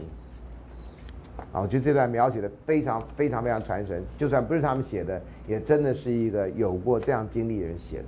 因为这种矛盾的心情，后来在很多失恋的人或者类似状况的人心中都曾经回想过啊。但是啊，我们别自欺了啊。我那里哪里正当的利用过上天的恩惠？我一生落拓，罪恶在我，罪恶的罪打错了。哎，不是，是罪打错吗？是罪打错了。罪恶在我心中种下了深恨，我还不曾拔去。假如我真的是皈依的宗教，我怎能还乐于重塑我过去的过失？意思就是告诉你，这个恋爱的事情对他的影响是很大的。虽然现在呢，他已经皈依了宗教，但这个这个，他的心中深深的还是相信上天对他是不公的啊。所以皈依宗教呢，也许也许如果是这样的话。也许皈依宗教只是想平息上帝的愤怒，啊，希望上帝能给他另外一种幸福，啊，在这种想法。好，这是以上是阿伯拉根写给他朋友的信，艾利斯后来写给了阿伯拉的第一封信，啊，这第一封信呢非常非常的怪异，啊，从现在观点来看，我们呢在不同时间呢对于爱人的称呼，哈，是我们非常私密的一个部分啊。那这个称呼呢，也因为社会习俗的不同啊，有时候略有差异。譬如说，在我那时代啊，人跟人之间呢都叫全名，这样，哎，孙中兴啊，谁谁谁叫全名。你们的时代呢，不知道为什么，我回来教书以后，我就发现，老师跟学生之间啊，特别是老师对学生都叫名字，不叫三个字的，啊，不叫全名。所以刚开始我就觉得很尴尬，因为在我那时代，只有亲密的人才叫名字，我跟你们素不相似。相似也不相似，OK 啊，都一样，素不相识，我怎么叫你们的名字呢？叫男同学名字还 OK 啊，哈，叫你们女同学的名字，我想跟你干嘛呀？我啊，我就有这种很奇怪的这种，所以我一刚开始非常难跟女同学讲话，啊，我觉得天哪，我有一根很保守的筋在那里这样啊，呃，后来过几年，我就忽然间也都跟女同学用这样的称呼了，这样，啊，完全心中那根筋就不见了，这是个习惯的问题。啊，我们同学写信呢，以前要占人家便宜啊。如果写信给女同学某某同学啊，我们的开头会这样写信啊，要不然用英文写 Dear 谁谁谁就占人家便宜了，你知道吗？因为已经把人家称为 Dear 了，这样哈。如果对方没有再继续写中心同学啊，写信不要如此轻佻，你这 啊，那你马上就被打枪了。你们现在说法对不对啊？我们不能说马上被打炮了，我们是炮兵，也不能这样讲，这是很糟糕的用法，这样啊，真 真的是很可怕啊啊！那这个有的时候呢，你写什么，你就叫人家的名字，连 dear 也不写啊，dear 太洋化了嘛哈，你就只称对方的名字，对方要是回信呢，也称你的名字，你就知道这事情有一撇了，八字就有一撇了。如果你写他名字，他回来是中心同学，你就知道，哼，完了啊！当然有些人也是采取这种无所谓主义的。在财无所谓主义说，你既然叫我名字，那我也叫你名字嘛，那平等嘛，不表示他对你好感呢，懂吗？那有些人就误会了，像我们这种人很死板的人就误会了，说，哎呀，他终于上当了，哈，跳进来了，哈哈啊，他一定也喜欢我，不然怎么叫我中心呢？然后自己就自嗨了好久，这样，啊，我跟你讲啊，哎呀，这种很愚蠢、很愚蠢的事情啊，啊，那有时候呢，人呐不懂啊，就在愚蠢中间快乐啊。这到底是好是坏啊？哈，真的是啊！你们这时代真的是比较好的时代。好了，那他怎么说呢？啊，这有两个不同的译本，刚好都有译到这一段，呃，略有差别。好，那个我们看梁实秋译本，爱丽丝仅以奴婢、女孩、妻室、妹妹以及一切卑下恭敬的敬亲爱的名义写这封信给他的阿伯拉，他的祖上。她的父亲、她的丈夫、她的哥哥，哇哦，乱伦到这个地步，啊！那我们现在就同学、老师，对不对？啊，自己喜欢的人，这是很清楚的角色，在当时显然这些是多位一体的，啊，反正意思就是说你就是我的一切了，啊，我觉得这是可以理解的，啊，你说治他的主人，或物宁说是他的父亲、他的丈夫，或物宁说他的兄长，啊，他是他的仆人，或物宁说他的女儿。他他妻子或乌林说是他的姐妹啊，写给阿伯拉，呃，然后是爱丽丝，反正不同的翻译这样啊。好，那这个爱丽丝呢有讲到，老实说，我在未读你的信之前，我的心是安宁的多。有些话没有明白讲，透过信呢讲的比较深入一点啊。那日常生活的讲话，有的时候我们不太讲到那么深的东西啊，情况的问题啊。当然，情人们的一切烦恼都是由眼睛传送给他们的。我读你的信，就把旧时的伤心重新勾起了。很多事情我们都以为没有了，过去了。可是呢，一旦事情某些事呃情景发生，就会勾起你的那个。有的时候一首情歌啊，那是你们的主题曲，你会听到的时候，你就啊，这是当时怎么样怎么样。有时候经过一个地方伤心地啊，这当时怎么样怎么样啊啊，或者哪一天说啊，这不是他的生日吗？啊，像这种事情都会勾起啊，这个就是这样。平常你过日子可能不会想到，在这特殊的时候啊，特殊的地点啊，或特殊的场景啊，就会让你想到这个。好，三百二十七页，你看这段话啊，这从女性的观点啊。我们在当我们在一起的时候，你从未说过一句安慰的话，从未，啊，没有，从来没有。我们分开以后，你也未写过一封安慰的信，啊，所以不管阿伯拉怎么说，你看这从女人的观，这这女的观点，但你必须知道，你对我是有义务的。这女人是有要求的，这女人不是你说了算，而且因为我们的婚约和我对你不渝的爱情，坚贞不渝就不变的爱情，你更加义不容辞。正如大家所知，我对你的爱情是任何阻碍跟束缚也挡不住的，在当时跟在现在比起来，都是一个很很这怎么讲啊？绝对不能用伟大这两个字，绝对是很冲动，然后大家都不太了解的一个决定。啊，亲爱的，你知道，一如整个世界知道的那样，我对你是多么的迷恋。公然的背叛行为让我失去了你，这好比丧失了我自己一样。这两人是一体的，说失去了你就等于失去了自己。啊，这是一个非常非常难过的一个心情啊。所以很多人在谈恋爱以后啊，失恋，你说失恋为什么那么痛苦？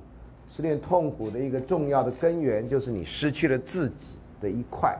甚至有些人认为失去了自己的全部，已经再也不知道没有这场恋爱，自己算什么。所以很多人在这里就难过到无以复加，一个毫无生命意义的感就会油然而生，完全不知道自己活着是为什么。啊，所以这个这种阶段呢，如果没过去，不能采取另外一个观点的话，很多人就此了断此生。啊，这是一个非常糟糕的一个一个想法啊！但是有些人都经过这一段啊。好，我所失去的一切让我感到感受到的剧痛与失去你让我感受到的痛苦丝毫无法比拟，所以这是最痛苦的事情。当然，痛苦越大就越需要安慰，而这只有你能够做得到。你是引起我痛苦的唯一根源，因而你也是唯一能赐给我以安慰的人。可是前面说过，你从来没有安慰过我，啊，这是一个失恋人能写的最最最最最清楚的一句话。所以各位将来要抛弃任何一个人，请你好好的想一下啊，不是说你不要抛弃他，你真的要好好跟他说，这都是没有说的啊。只有你能有能力让我悲哀，带给我给我带来幸福安慰。只有你欠我的债是如此之大，特别是到现在。在我不折不扣地执行你所有的命令之后，我感到无力在任何事情上反对你。他要他出家，他就出家，因为是你说的，不是我对上帝的爱，是我对你的爱。啊，如果你命，如果但如果你命令我，我却可以找到自毁的力量。啊，我所付出的更多，说起来很奇怪，我对你的爱让我近乎疯狂。啊。结果自己剥夺了自己最想得到的东西，而且毫无挽回的希望。当在你的要求下我褪去我的衣服的时候，一切便无可挽回了。这是指当初两个人的那个关系啊，两个人的性关系。一旦褪去的还有我的思想，我这样做仅仅是为了证明我的身体跟我的灵魂都属于你。这在圣经里面，你的身体、你的灵魂，你要全心全力的爱上帝。不是爱世上的任何一个人，所以这句话有一点改写这样的字眼。有上帝为证，除了你本人之外，我从未想过要你的任何东西。我只想要你，而不是你的什么东西。我可以不要婚约，不要嫁妆。我努力寻求的并不是我的欢乐跟愿望，而是你的。他就是为了对方活着啊，这一点你很清楚。妻子的名义似乎更神圣的，或更有约束力。但情人一词与我将永远感觉更甜蜜。这个女人蛮奇怪的，啊，照现在标准跟古代标准都蛮奇怪。这叫只想当情人，不想当妻子这样啊。或者呃，如果你允许的话，叫做小妾或妓女都可以。这家伙真的很奇怪哈。我相信我越为你而轻贱自身，越应得到你的感激，也尽量减少对你名誉的损害。啊，这段真的是很深刻的一个说法，这样哈。好，那其他的我就不念了啊，因为这段我常常在后来同学来找我讲失恋的事情的时候，我都会心中浮起这一段话或者很类似的话。我当然不可能每一句都记得，但是那种心情是一样啊，尤其是被抛弃的人啊，在我来找我的人都是被抛弃的人啊。很少抛弃的人会来找我，啊，所以好，那三百二十八页这里啊，下面这一段啊，他到目前为止，我还认为我理应得到你的关心，可是都没有，别忘了哈，这是言外之意，这样，因为我所做的一切都是为了你，而且直到此时此刻仍完全服从你的意志。作为一个女孩。我并非是出于喜欢而接受修道院的艰苦生活的，而完全是因为你的要求。对如此，对此，如果我不值得你感激的话，那我的努力完全是徒然的。你可以想象我的感觉。为此，我不期盼上帝的报答，因为至今我还没有因爱他而做出什么。讲得很坦白啊，啊，他已经在修道院了，还觉得自己其实不是爱上帝的，自己是因为那个男人命令我来，我才来的。啊，在你匆匆追随上帝而去的时候，我也紧跟上了你的步伐。事实上，我先你一步当了修女，她先当修女的啊。你在自己皈依上帝之前，先让我接受宗教，并发誓忠于他。这也许是因为你想到罗德之妻不听劝告，回头遗忘所造成的遗憾。这个在我们讲圣经里面反对同性恋、讲俄摩拉跟索多玛的故事里面。他说：“你别回头看，他太太不听，回头一看，变成了一根岩柱，啊，岩的柱子，啊，好，就是这样典故啊。所以我们前后交到，你都可以把这典故连上。好，在这件事情上，你表现出的对我的缺乏信任，让我感到莫大的痛苦跟侮辱，啊，别人都可以不信任你，你自己最爱的人不信任你，这是很痛苦的事情。你最尊敬的人不信任你，也是很痛苦的事情，啊。”如果你们尊敬老师，老师对你呢很信赖，你会觉得这个尊敬是值得的。如果你尊敬一个老师，老师怀疑你作文是抄的，哪里是怎么样的，你会觉得那个尊敬是多余的啊。上帝可以作证，在你要求下，我会毫不迟疑的追随你，或先你而踏入地狱之门。你叫我去死，我都可以去死的啊。我的心已不属于我自己，它与你同在，现在比以往任何时刻更是如此。如果它不属于你，它将无所归属。我的心已经付出去了，你不收，那就寄给别人，我也不会寄给别人。的确，没有了你，它将无法独存。与你同在，我的心会感觉好过些。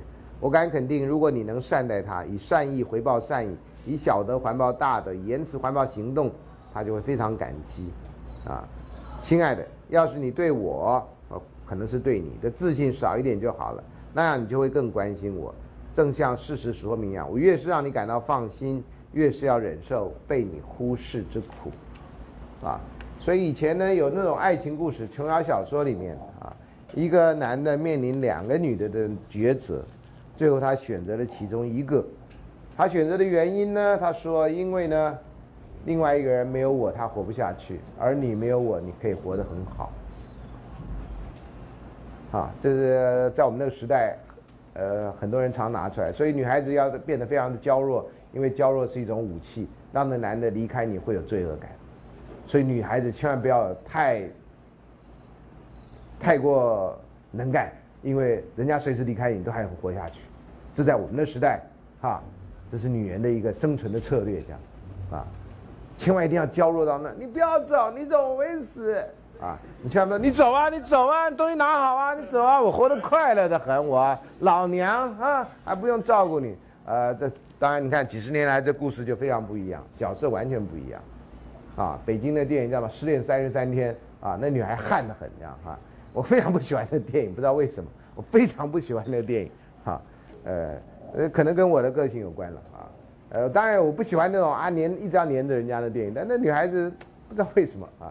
那我看那电影觉得怪怪的，啊，我一直觉得那男的可能是同性恋，不是因为这个原因啊，但是我反正那电影应该是个我会喜欢电影，但我竟然不喜欢啊！我要好好再研究一下，下次再把它再看一遍，到底为什么我不喜欢这电影？我对那电影很直觉的不喜欢它。我看完了，啊，在人家一介绍我看，我就看完了。你们同学常常介绍我看一些电影，我就把它看完了，啊，找个时间就看。看完以后，我也没认真去分析为什么我不喜欢它啊。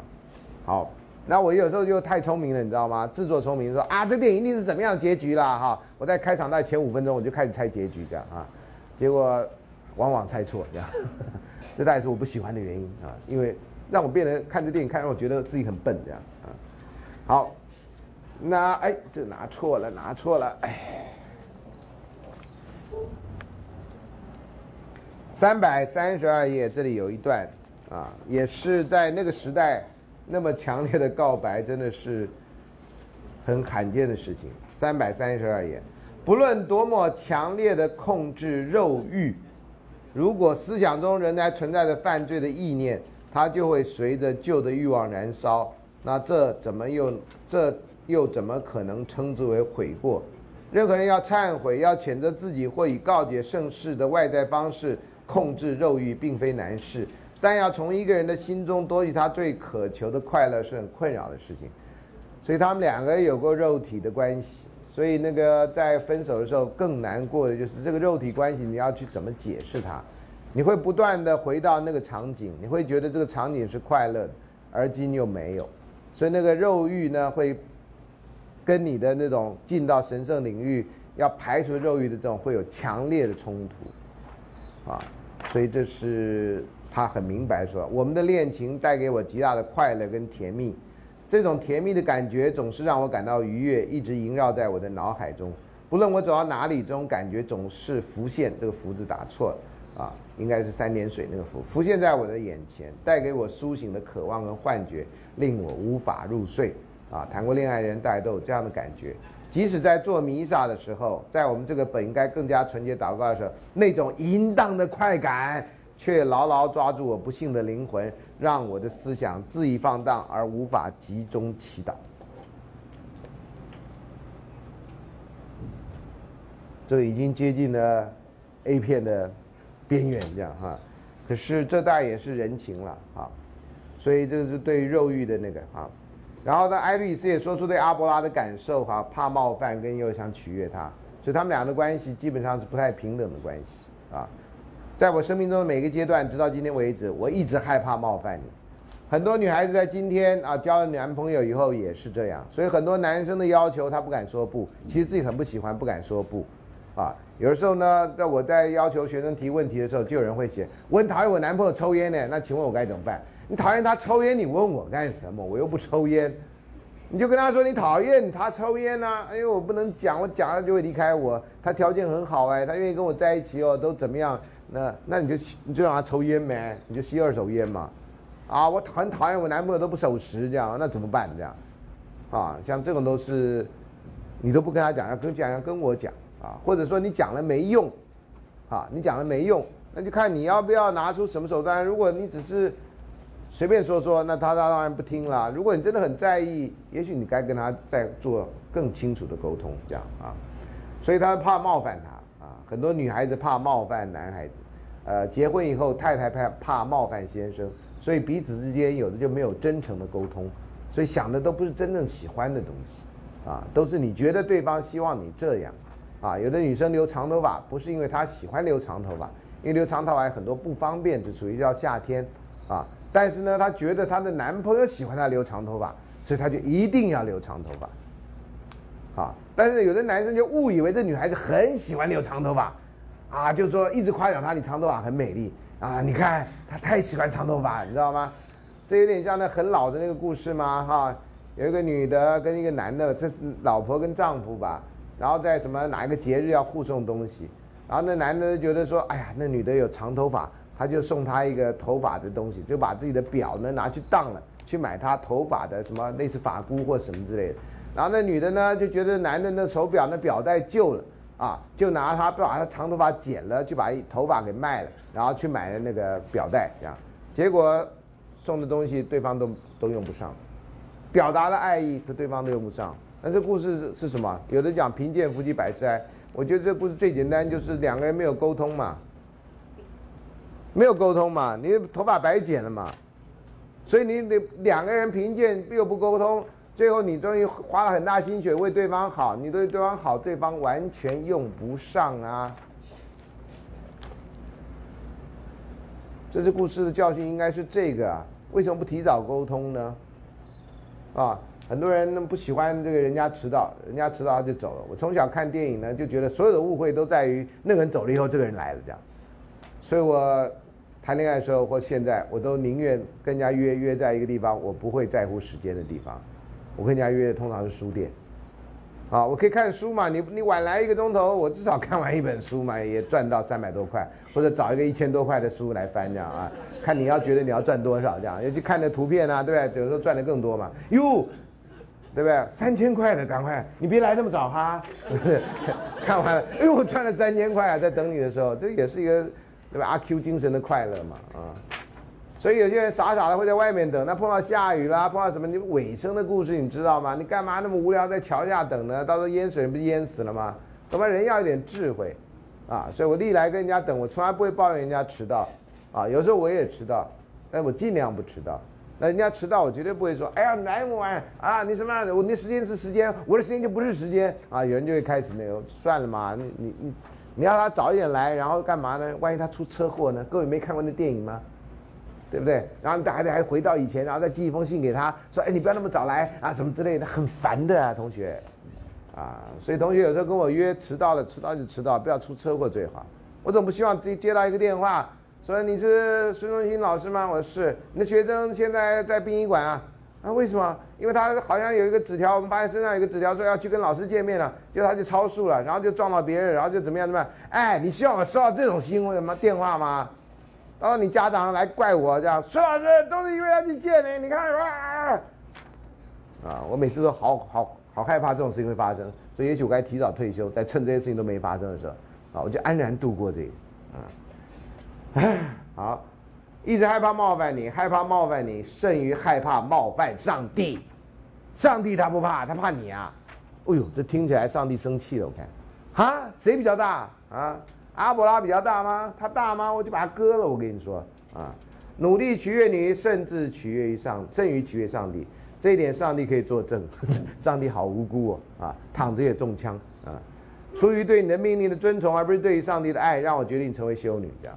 我想上帝一定气疯了，这样，啊，原来因为所有的修女啊都是上帝的新娘啊，啊，你说要修女没结婚，修女没结婚是你想的，修女她自己想，她已经结婚了，他们的新郎都是同一个人，就是上帝，啊，随便你怎么想这件事情啊，好，下面这段说，不要以为我一无所需，而在我需要帮助的时候不在我的身边。你看下面一句话，不要以为我很坚强，没有你的支持我会摔倒。这话就不讲不早讲，对不对？应该多年后才讲。啊，你很坚强啊，你没有你活得下去啊啊！我们当然也希望同学真的很坚强，啊，不要到时候真的因为自己喜欢的人没有垮了，然后你也就跟着垮了，啊，这个不太值得啊。对我而言，你的称赞更为危险，因为我喜欢听到你的赞扬。我越是急于在一切事情上表现的让你高兴，我就越是容易接受这些赞扬并为之兴奋。我请你一直保持对我的担心，而不要对我过于信任，这样我便可以经常从你的忧虑中获得帮助。其实你们都会这招啊！你爸妈常常很担心你，你就让他担心了，因为让他担心，你觉得你有他的爱，还有他的零用钱。你们不都这样的吗？有谁真的听爸妈的话呢？听爸妈话，爸妈不担心你，你就怀疑你是跟隔爸妈跟隔壁老王生的什么之类的啊。好，阿伯拉写给艾律师第一封信在三百三十三页啊，这页码非常的好。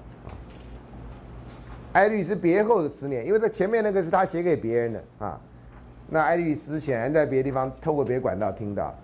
自从别后。我常感觉到，我们所爱的那些形象，在距离远的时候，比近的时候更可爱。好像人越隔得远一点，人的容貌越完美、越逼真。至少我们的想象使得我们这样想，因为我们要是再想看见某某，想想便永远会把他容貌显现出来。爱情有一个一种奇特的力量，能够把假的看成是真的。这样的开头你会想到什么？啊，你一个热情的一个封信就回回来的信是这样的开头，啊啊，那爱丽丝呢？哎，阿伯拉写给爱丽丝的信，为什么这后面是爱丽丝论情书的重要？哎，这我这回去要想想。好，在三百三十三页最下面的艾律斯回忆当初恋爱的情景啊，因为我们有些记载是根据别人重述，你该记得（括号）因为情人们不会忘记的啊。我当初听你谈话，整天整天的过去，我是何等的快活啊！你不在我跟前的时候，我便谁也不见，独自的给你写信。我的信没达到你手里的时候，我心中何等不安！我费了多少心机来寻求送信的人？这些情形也许令你惊异，此后的事情还许使你悲苦。不过我绝不再以为是可耻。我对你的爱情实在是无涯的啊！因为我不仅是如此，我恨我自己。为什么我要爱你？这是他矛盾的情绪。我来到此地，为的是把我自己永久幽禁起来，毁坏了我自己，好让你安心的寂静的生活。好，所以他是这样替对方想的。只有美德参加上与参加上与感官无涉的爱情，哎，这是不是有一点错误？才能产生这样的效力。我爱你，只有比从前更甚的。我就这样的报复他，我将以我心中的全副温柔的爱你。直到死的一天，这种的情况，这种的心情，到现在情歌还是这样。好，这这到你们当阿妈的时候，阿公阿妈的时候，这个在情歌还是这一套。啊，你可以跟你的呃孙子或或曾孙子去去 KTV 唱这首歌。啊，三百三十四页，他说你的身体，我认为是最无价值的一部分，因为他要的是他的灵魂。啊，然后他还是解释为什么当初不愿意跟阿伯拉结婚的原因。啊。这个也是很特别的地方。你也许不相信这话，因为我曾经极端的表示不愿意跟你结婚。虽然我明知妻的名义在城市上是名誉的，在宗教上是神圣的，但是情人的名义较为更美，因为是较为自由。那个时代婚姻也许没有自由，现在这个时代婚姻的自由度相当的大啊，相当的大，比起以前啊。婚姻的结合无论如何荣耀，总带着一些必要的束缚。我是不情愿勉强的永远爱一个。未必能永远爱我的人，好，所以某种程度，他对爱情是不是真的有信心，其实是值得怀疑的。他的心情一直是很摆荡，啊，我看不起妻的名义，我情愿以情人的地位快乐的生活着。我看你给你的朋友的信，你似乎还没有忘记我当初对待你的柔情，以及我对你的爱怨，与其呃其与日俱增的。俱进的苦心，你的信里说得好，我把婚约看得很淡薄，因为婚约的结合到死便要解除，死了以后生活与爱情一起消灭。但是你还没说起，我常说我是十分甘心愿情愿和阿伯拉住在一起，做他的情人，而不愿意跟任何别人去做全世界的皇后。我服从你，比我做世界之王的皇后还要快乐。财富尊贵并不是爱情的护符。真正的爱情能使我们把情人和他身外的芙蓉分开，他的权势、财富跟职位均不值一顾，只有把他当做他自己，啊，这是他还是觉得啊，在当时婚姻是没有自由的，而且婚姻在死后好像是要被解除的这样啊。好，可最后呢，三百三十四页哈，这故事的最后的最后，那这个都是在过程了哈。阿伯拉，我求你减轻我镣铐的重量，使我自由如意。请你教我神圣的爱。你既然抛弃了我，我将嫁给上天，寻求一点光荣。啊，我心里只羡慕这个，别的都不在我眼里。请告诉我，神圣的爱怎么培养，怎么发动，如何能够洗涤凡俗之功？我们在尘世的海里颠簸的时候，我们只能听听你的诗歌，到处宣示着我们的喜悦。我们现在是在仁慈的港湾里。你不该和我谈论这样新的愉快，教我更近于高尚吗？请你献给我在前从前尘世一般的殷勤吧。我们不必改换我们爱情的热度，我们改换爱情的对象吧。我们别唱情歌了，唱圣诗吧。我们把心向上帝，为上帝的光荣神驰吧。简单来讲，这故事的最后的最后，两个人还是回到上帝的怀抱。那中间的过程，他们两个是相爱。然后男的因为被阉割，叫女的去修道院。女的其实只是为了遵从这男人的想法。当然，最后最后，他们发现了上帝的爱。啊，这是这故事。啊，欧洲中古相当有名的故事之一。啊，在这故事之后啊，你再看其他故事都有点乏味，你知道吗？吃过麻辣锅以后啊，就没什么感觉这样啊。所以接下来但丁的故事呢，就是宅男的故事。啊，但丁呢，非常有名的一个意大利的诗人，因为他写的诗呢，啊，我们后来很难用别的语言的诗翻译啊，所以但丁到底好到什么地步？你大家不学原始的语言，我们可真的很难知道。但丁最著名的书叫《神曲》，啊，有天堂、地狱跟炼狱三部曲这样啊。啊，这个除了这之外，我们在爱情社会学里面要讲的跟相关的是但丁的一本书叫《新生》。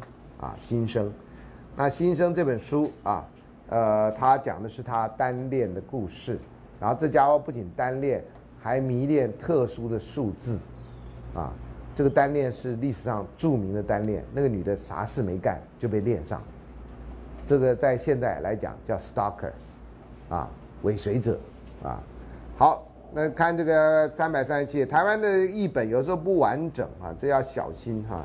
尤其呃，有些是很有名的译本哈，像杨牧的译本，我看到了就没有完全没有译完，然后那个书也没任何说明说他没译完，啊，到底为什么没译完？呃，不知不太知道，那是一本很小一本书啊。他呢喜欢他这个女的，这个女的叫做贝德利采啊，就看你用哪一国语言发音来来发音哈，有英文的话叫 Beatrice 啊，那那个意大利文好像叫 Beatrice 啊，好像是这样啊。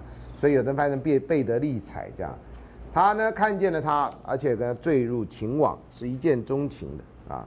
你看呢，他是这样讲讲的啊。这诗人呢常常会花很多很多时间来讲，自我出生以来，光明的天曾经九度回旋到几乎同一个定点，就是过了九年的意思啊。一定要这样讲。在那一时刻呢，那女役，因为这是杨牧的翻译，杨牧翻译的非常典雅。就那女孩啊，或者那女士啊，首次在我的眼前出现，就九，她如今仍是我心中荣耀的女役啊。人们不知道她的名字，人们呼呼她为毕皮亚特利切啊。她在人世已经够久了，她已经让星光灿烂的天空在她生命之中向东移走了一个刻度之十二分。嗯，啊，那等于是说，她在我的眼前出现的时候。几乎刚步入九岁的年纪，而我看到他时，已经在我九岁之末端了。意思他九岁的时候看到一个九岁的女孩，翻成白话文就这么简单。他出现时，衣服的颜色极为高尚，是一种殊胜的绛红，啊，是种绛红色，剪裁合度正适合他年纪的风采。才九岁呀，啊，你要讲什么呢？啊？还好他也是儿童，不然的话这叫恋童癖啊，是近乎犯罪或者精神病的边缘啊。那那个后来三百三十三百三十八在这里啊。啊，我要说从那时刻开始啊，爱就统治了我的灵魂，我的灵魂毫无保留的向爱臣服了。九岁啊，我要提醒你，这是九岁啊。爱以庄严的威势，这个势打错了，在我想象中统治着，我不得不战战兢兢向他低头。他常常命令我，他是觉得是别人命令他啊，在到处去寻觅那年轻的天使，他知道他喜欢他，可他找不到他啊，找不到他，我不得不战战兢兢向他低头。他常常命令我去寻觅那年轻天使，而我也常常在我的少年时光中追寻着他。我总是发觉他充满了天赋的艺德以及令我新鲜的才情，啊。然后你说她不是凡人的女儿，是神的女儿，啊，当然是凡人的女儿啊，谁都满是神的女儿，不是吗？啊，神的子民啊，讲什么？第二件的时候呢，啊，自从那荣美的女艺出现，有一天正好是我见到她满九年后的那天，十八岁，从九岁到十八岁，从来没见过的女的，不住在同一个城市嘛？那时候有那么大吗？啊，那城市，啊，日子已经过去了不少，神奇的女艺又在我眼前出现。穿着纯白的衣裳，第一次穿红的，第二次穿白的，非常适合张艺谋来导演啊，他对那色彩实在是弄得很不错。站在两位比他年岁大而且透露着优雅的教女子之间，他向大街走去，同时转头向我昏眩站立的地方瞥了一眼。人家就转头，他就把它写成这样啊。由于他那无可比喻的荣美，这一个日子乃成永生的日子。自己嗨到这种地步，不嗑药都可以达到，真的是蛮容蛮蛮难得。他那神奇的眷顾使我觉得，当我正经验了至高的福祉，他那甜美的眷顾降落到头上，正是一日的第九个钟头，早上九点，午后三时整。啊，所以不是早上九点，那又是我第一次听见他说话的声音，我觉得狂喜，乃离开人群而去，好像酒醉的样子。他第一次听到他的声音，那那声音讲了什么？他没说，哈。可能说滚开啦啊，高兴啊，三百三十九页啊，他因为相思入梦啊，啊，所以梦醒了就写了一首诗啊啊，好，他回到房间，面对寂寥，开始思想这无比容易的女意。恍惚中，我沉入梦睡梦，那个奇异的景象向我展现，我仿佛看见一片火红的云彩进入我的房间，在那云彩中有一个威严使人不敢逼视的人，那人又显得无端的喜悦。他说了很多话，然后我只听懂一些片段。我记得他说：“尔与尔等主，啊，啊，我仿佛看见他双手抱着一个沉睡的女体，啊，别忘了但丁的时候也十八岁啊，这女的也十八岁。除了稀薄绛红的衣裳之外，是沉睡的裸体。你看春梦了呗，啊，十八岁啊，我聚神端详，乃知那正是今天那个“是”字打错了。”施舍我以快乐眷顾的女意，一个裸体啊。这人一手抓着火红的事物，依稀说道：“看吧，这是你的心。”啊，不久，他好像惊醒了那沉睡的女孩，既只有以他的魔法，叫那女一把这样灿烂的心吃下去。咦呀，恐怖片啊！啊，然后呢，他犹豫了一下，终于吃了。这时，那人的喜悦忽然转为愁苦。他开始痛哭，双手抱着那女的，一直向天庭走去。这是他的梦，啊，非常现代的梦，非常适合现在导演拍成那种恐怖的啊，三 D 立体，连那流血的那个都味道都可以散出来给你，啊，好，那大家相思了半天，人家当然不理他了啊。所以在三百四十页呢，他相思成忧啊，这是第二次见面，啊，第三次见面呢，还有作为烟幕的第三者啊。第三次见面就没隔那么久了。有一天，这位最柔美的女艺坐在一个大堂里，那是我们聆听赞美光辉圣母的大堂，啊，好像是教堂的样子。而我的位置正好可以让我凝视我的福祉，意思说他可以看得到他，在他和我的视线之间坐着一位极其优雅的侍女。这位侍女不时地回头看我，显然以为我在看的是她，没想到她是刚好挡住人家的视线，啊。然后呢，觉得有些吃惊吧。同时，许多人也注意到，注意到那个女所传诸于我的秋波。所以，当我离开的时候，我听到周遭的人说：“你看，这人真的被那女子迷醉了。”他们提到她的名字，我才恍然大悟，原来他们指的正好是坐在我最柔美的皮亚特利切和我当中的那位侍女。我乃如释重负，知道我那天的凝望并不曾泄露我的秘密。喜欢一个人，又怕自己的秘密被泄露。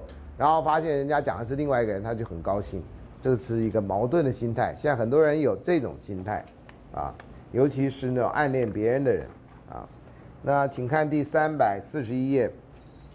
然后呢，他就排了名单啊，那个城市名单，就说竟然把这个比亚皮亚特利切呢排到第九个，他就哇，好，好好好好，这叫什么？好巧合啊，啊。好，那这后来呢？女主角有一次微笑啊，那让但丁产生了爱意啊。这在三百四十一页啊。然后接下来呢啊，这我就不再念下去了啊。这个我觉得这个这个单念是很辛苦的。然后这但丁的心中有四种冲突的情绪，在三百四十一页他有说到啊。三百四十二页这里呢，是他为这个女的啊皮亚德利切所写的。三首十十四行诗，啊，那莎士比亚也写了好多十十四行诗啊，那十四行这不是只有十四行而已哈，每一行要多少个韵脚，什么都有规定啊。这都是这些人展现才华的地方，但因为诗翻成另外一个语言，常常就没办法啊展现出那个样子啊。好，另外呢，在三百四十三页啊，他有暗恋的答辩啊，啊，他自己这样说：既然每次你走进这个女艺的四周，便表现得如此慌张可笑，你何必急于看见她？你看到她了，你又表现不出来，然后自己表现很差，那你看她干嘛？他告诉你这种人的心情。他假定我的灵魂够坚强，不至于失落，立足以回答他的质问。我当告诉他，只要我意识到她的美，那惊人的形象即刻引发我不顾一切以正视她的这种欲望。而这欲望如此的强烈澎湃，正好摧毁我记忆中一切奋起抵抗念头，所以引发的任何痛苦。不能扳回我立志仰望他的心情，啊，所以简单来说啊，这就是他矛盾暗恋一个人的矛盾心情。你暗恋他，那你自己觉得他大概不会回应你的感情，所以你就继续的暗恋他，啊，呃，让自己活在痛苦中，啊，这个有时候是很可怕的，有时候会产生很奇妙的幻想。有一个电影叫做《盒装美人》，这电影已经有点老了啊，可能一九九零年代的电影。叫盒装美人，英文叫做 Boxing Helena，啊，那电影呢看到后来你才知道哦，原来是一场梦，这样，他就喜欢一个女的，最后就把她绑架了，啊，做出了很夸张的那个，我就不不好讲什么，讲了就没没戏。刚开始你觉得不会吧，太夸张了吧？呃，果然那是一场梦。到最后我最恨这种电影，演到最后他告诉你这是一场梦，可从头到尾他都没告诉你这是一场梦，啊，这也是那种宅男呢喜欢女的，然后最后。呃，这些漂亮女生呢，对他爱情的回应，呃，现代版稍微快了一点版就是电车男，啊，电车男在日本呢拍成了电影，也拍成连续剧，这样啊，呃，还红极一时。我还去参加那本书的首映的呃新书发表会，这样哈，呃，那天还有黄子佼也也也也在那里哈，啊，好，那三百四十五页他就歌咏贝德利彩或者另外一个翻译的这个诗啊。这个就不念了，你有机会你去看一下啊，我觉得不会有太好的那个。然后后来贝德利彩就死了啊，没对他有什么特别回应，在三百四十七页啊，他说若照意大利的地利法来计算，他尊贵的方魂离我们的时候，正是那个月的第九日的第一时。你看这家伙到那时候还在搞这个九这个数字，按照叙利亚的历法来算，他方魂离去时又是那个月底的第九月，即所谓的贴斯米这样。相当于我国的十月，再照我国历法来算啊，就在主的纪元底的年代以内，他的去世在出世十三世纪中，整数完整的九次的一年，你们这家伙是不是已经脑筋卡住了啊？九数和他有如此密切的关系，道理大概是这样：一杜赖米所说，九是转动诸天的数目，基督教的真理也正相同。在一占星学一般也学者意见，这九重天都给下界一个吸引的动力，所以九数能和它有不解之缘，就是因为它当它诞生的时候，九重天在安全的相互关系下，表示其力达于下界，这是可举出的第一个道理。然后更狭义的，依着绝对的真理来说，这个数目却又表现出他自己，这不消说是一种比喻。讲什么呢？这人还好没没去念数学系。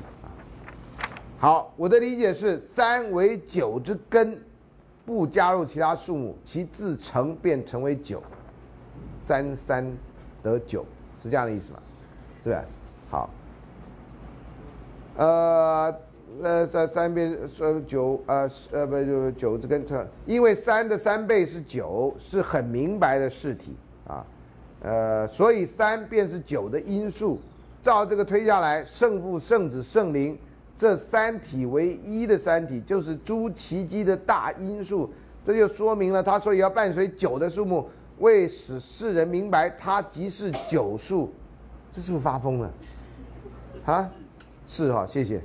这便是说，它是以一个以三位一体为根的奇迹。我们要不要打电话叫救护车送去？快一点啊。此外，也许有人对这个真理会想得更加细密，会发现更加精密的道理出来。不过，据我所能想到的，却只是这样。这在我终于是再满意也没有的了。各位有没有人看《生活大爆炸》？这像肖登能够想出来的话这样啊，很可怕这哈。最后他写了一首《悼亡别别德里切》的诗啊。我之所以要讲这个，完全不是为了赞美哈，完全是想到在新民会的时候，有时候碰到学生，现在被号称为被诊断出是雅斯伯格这样的学生，对于这种他他他对别人造成的困扰，跟他对对他自己，他对家长所造成的困扰，啊，有些人就认为我跟你被分为一组，就是上帝安排的。那你修这门课也上帝安排，不然你修这门课是因为我的关系啊，这跟上帝没关系啊，OK？啊，要要什么你就来问我，啊，呃，什么，反正就是有些人就是脑筋你不知道那脑筋是用什么做的，啊，真的不知道脑筋用什么做的，啊，这是但丁啊，完全没有赞美的意思啊。三百五十一有元代的爱情剧啊，但这个剧都很长，所以没有办法哈，要把它制作成讲义。我的有些讲义已经被。呃，开放式课程的律师认为引用过多，这样哈，所以呃，你们可以拿到讲义。那看电视人有些讲义就只有删掉，我只能留标题，因为引用过多啊，怕人家告我这样啊。好，那三百五十一页呢，有一位张淑香教授，好像是我们台大中文系的教授，他把元代的戏剧分为几类，一类是士读书人跟妓女的恋爱故事啊。那通常有个张张教授已经把它分析出来，有四段式的历程。第一个士子跟妓女邂逅或热恋，第二个士子床头金进保那个老鸨逐客啊，然后引来阔绰商人介入场中。第三，妓女反抗老鸨，然后并拒绝商人，然后表示对这个世人的世子的事打错了啊，是世读书人的世，他陷入困境。然后第四，当然妓呃是读书人啊得官归来解救妓女，向商人报复，然后有情人终成眷属。这是是读书人跟妓女的故事。就在那个叫啊《李娃传》，大概就已经奠定了这个故事的原型。另外一个是贫与富的恋爱啊，这到现在为止，这种故事都还赚人热泪啊，因为穷人家的女孩太多了啊，大家都期待有一天故事那个故事的白马王子会就这样的出现啊。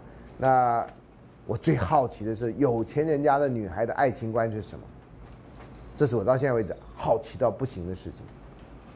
啊，各位有机会啊，如果碰到有钱人家女孩子谈一场恋爱，然后跟老师写个报告，啊，让老师知道有钱人家女孩想什么，有钱人的男孩子在谈恋爱又想什么，这也是我好奇的，啊，因为我们大部分故事好像诉诸中产阶级或中或中下阶级的那种对于金钱的渴望，所以才有这种，难道真的有钱人家小孩也希望然后那个娶或嫁一个穷人家小孩，然后把他提升到贵妇的地步吗？或者啊富豪的地步，第三是愉悦礼教的情感，像他先举的例子就是《西厢记》啊，那那第还有另外有爱情的悲喜剧，这样有一个大陆学者也是讲这种啊，也有类似的分类啊。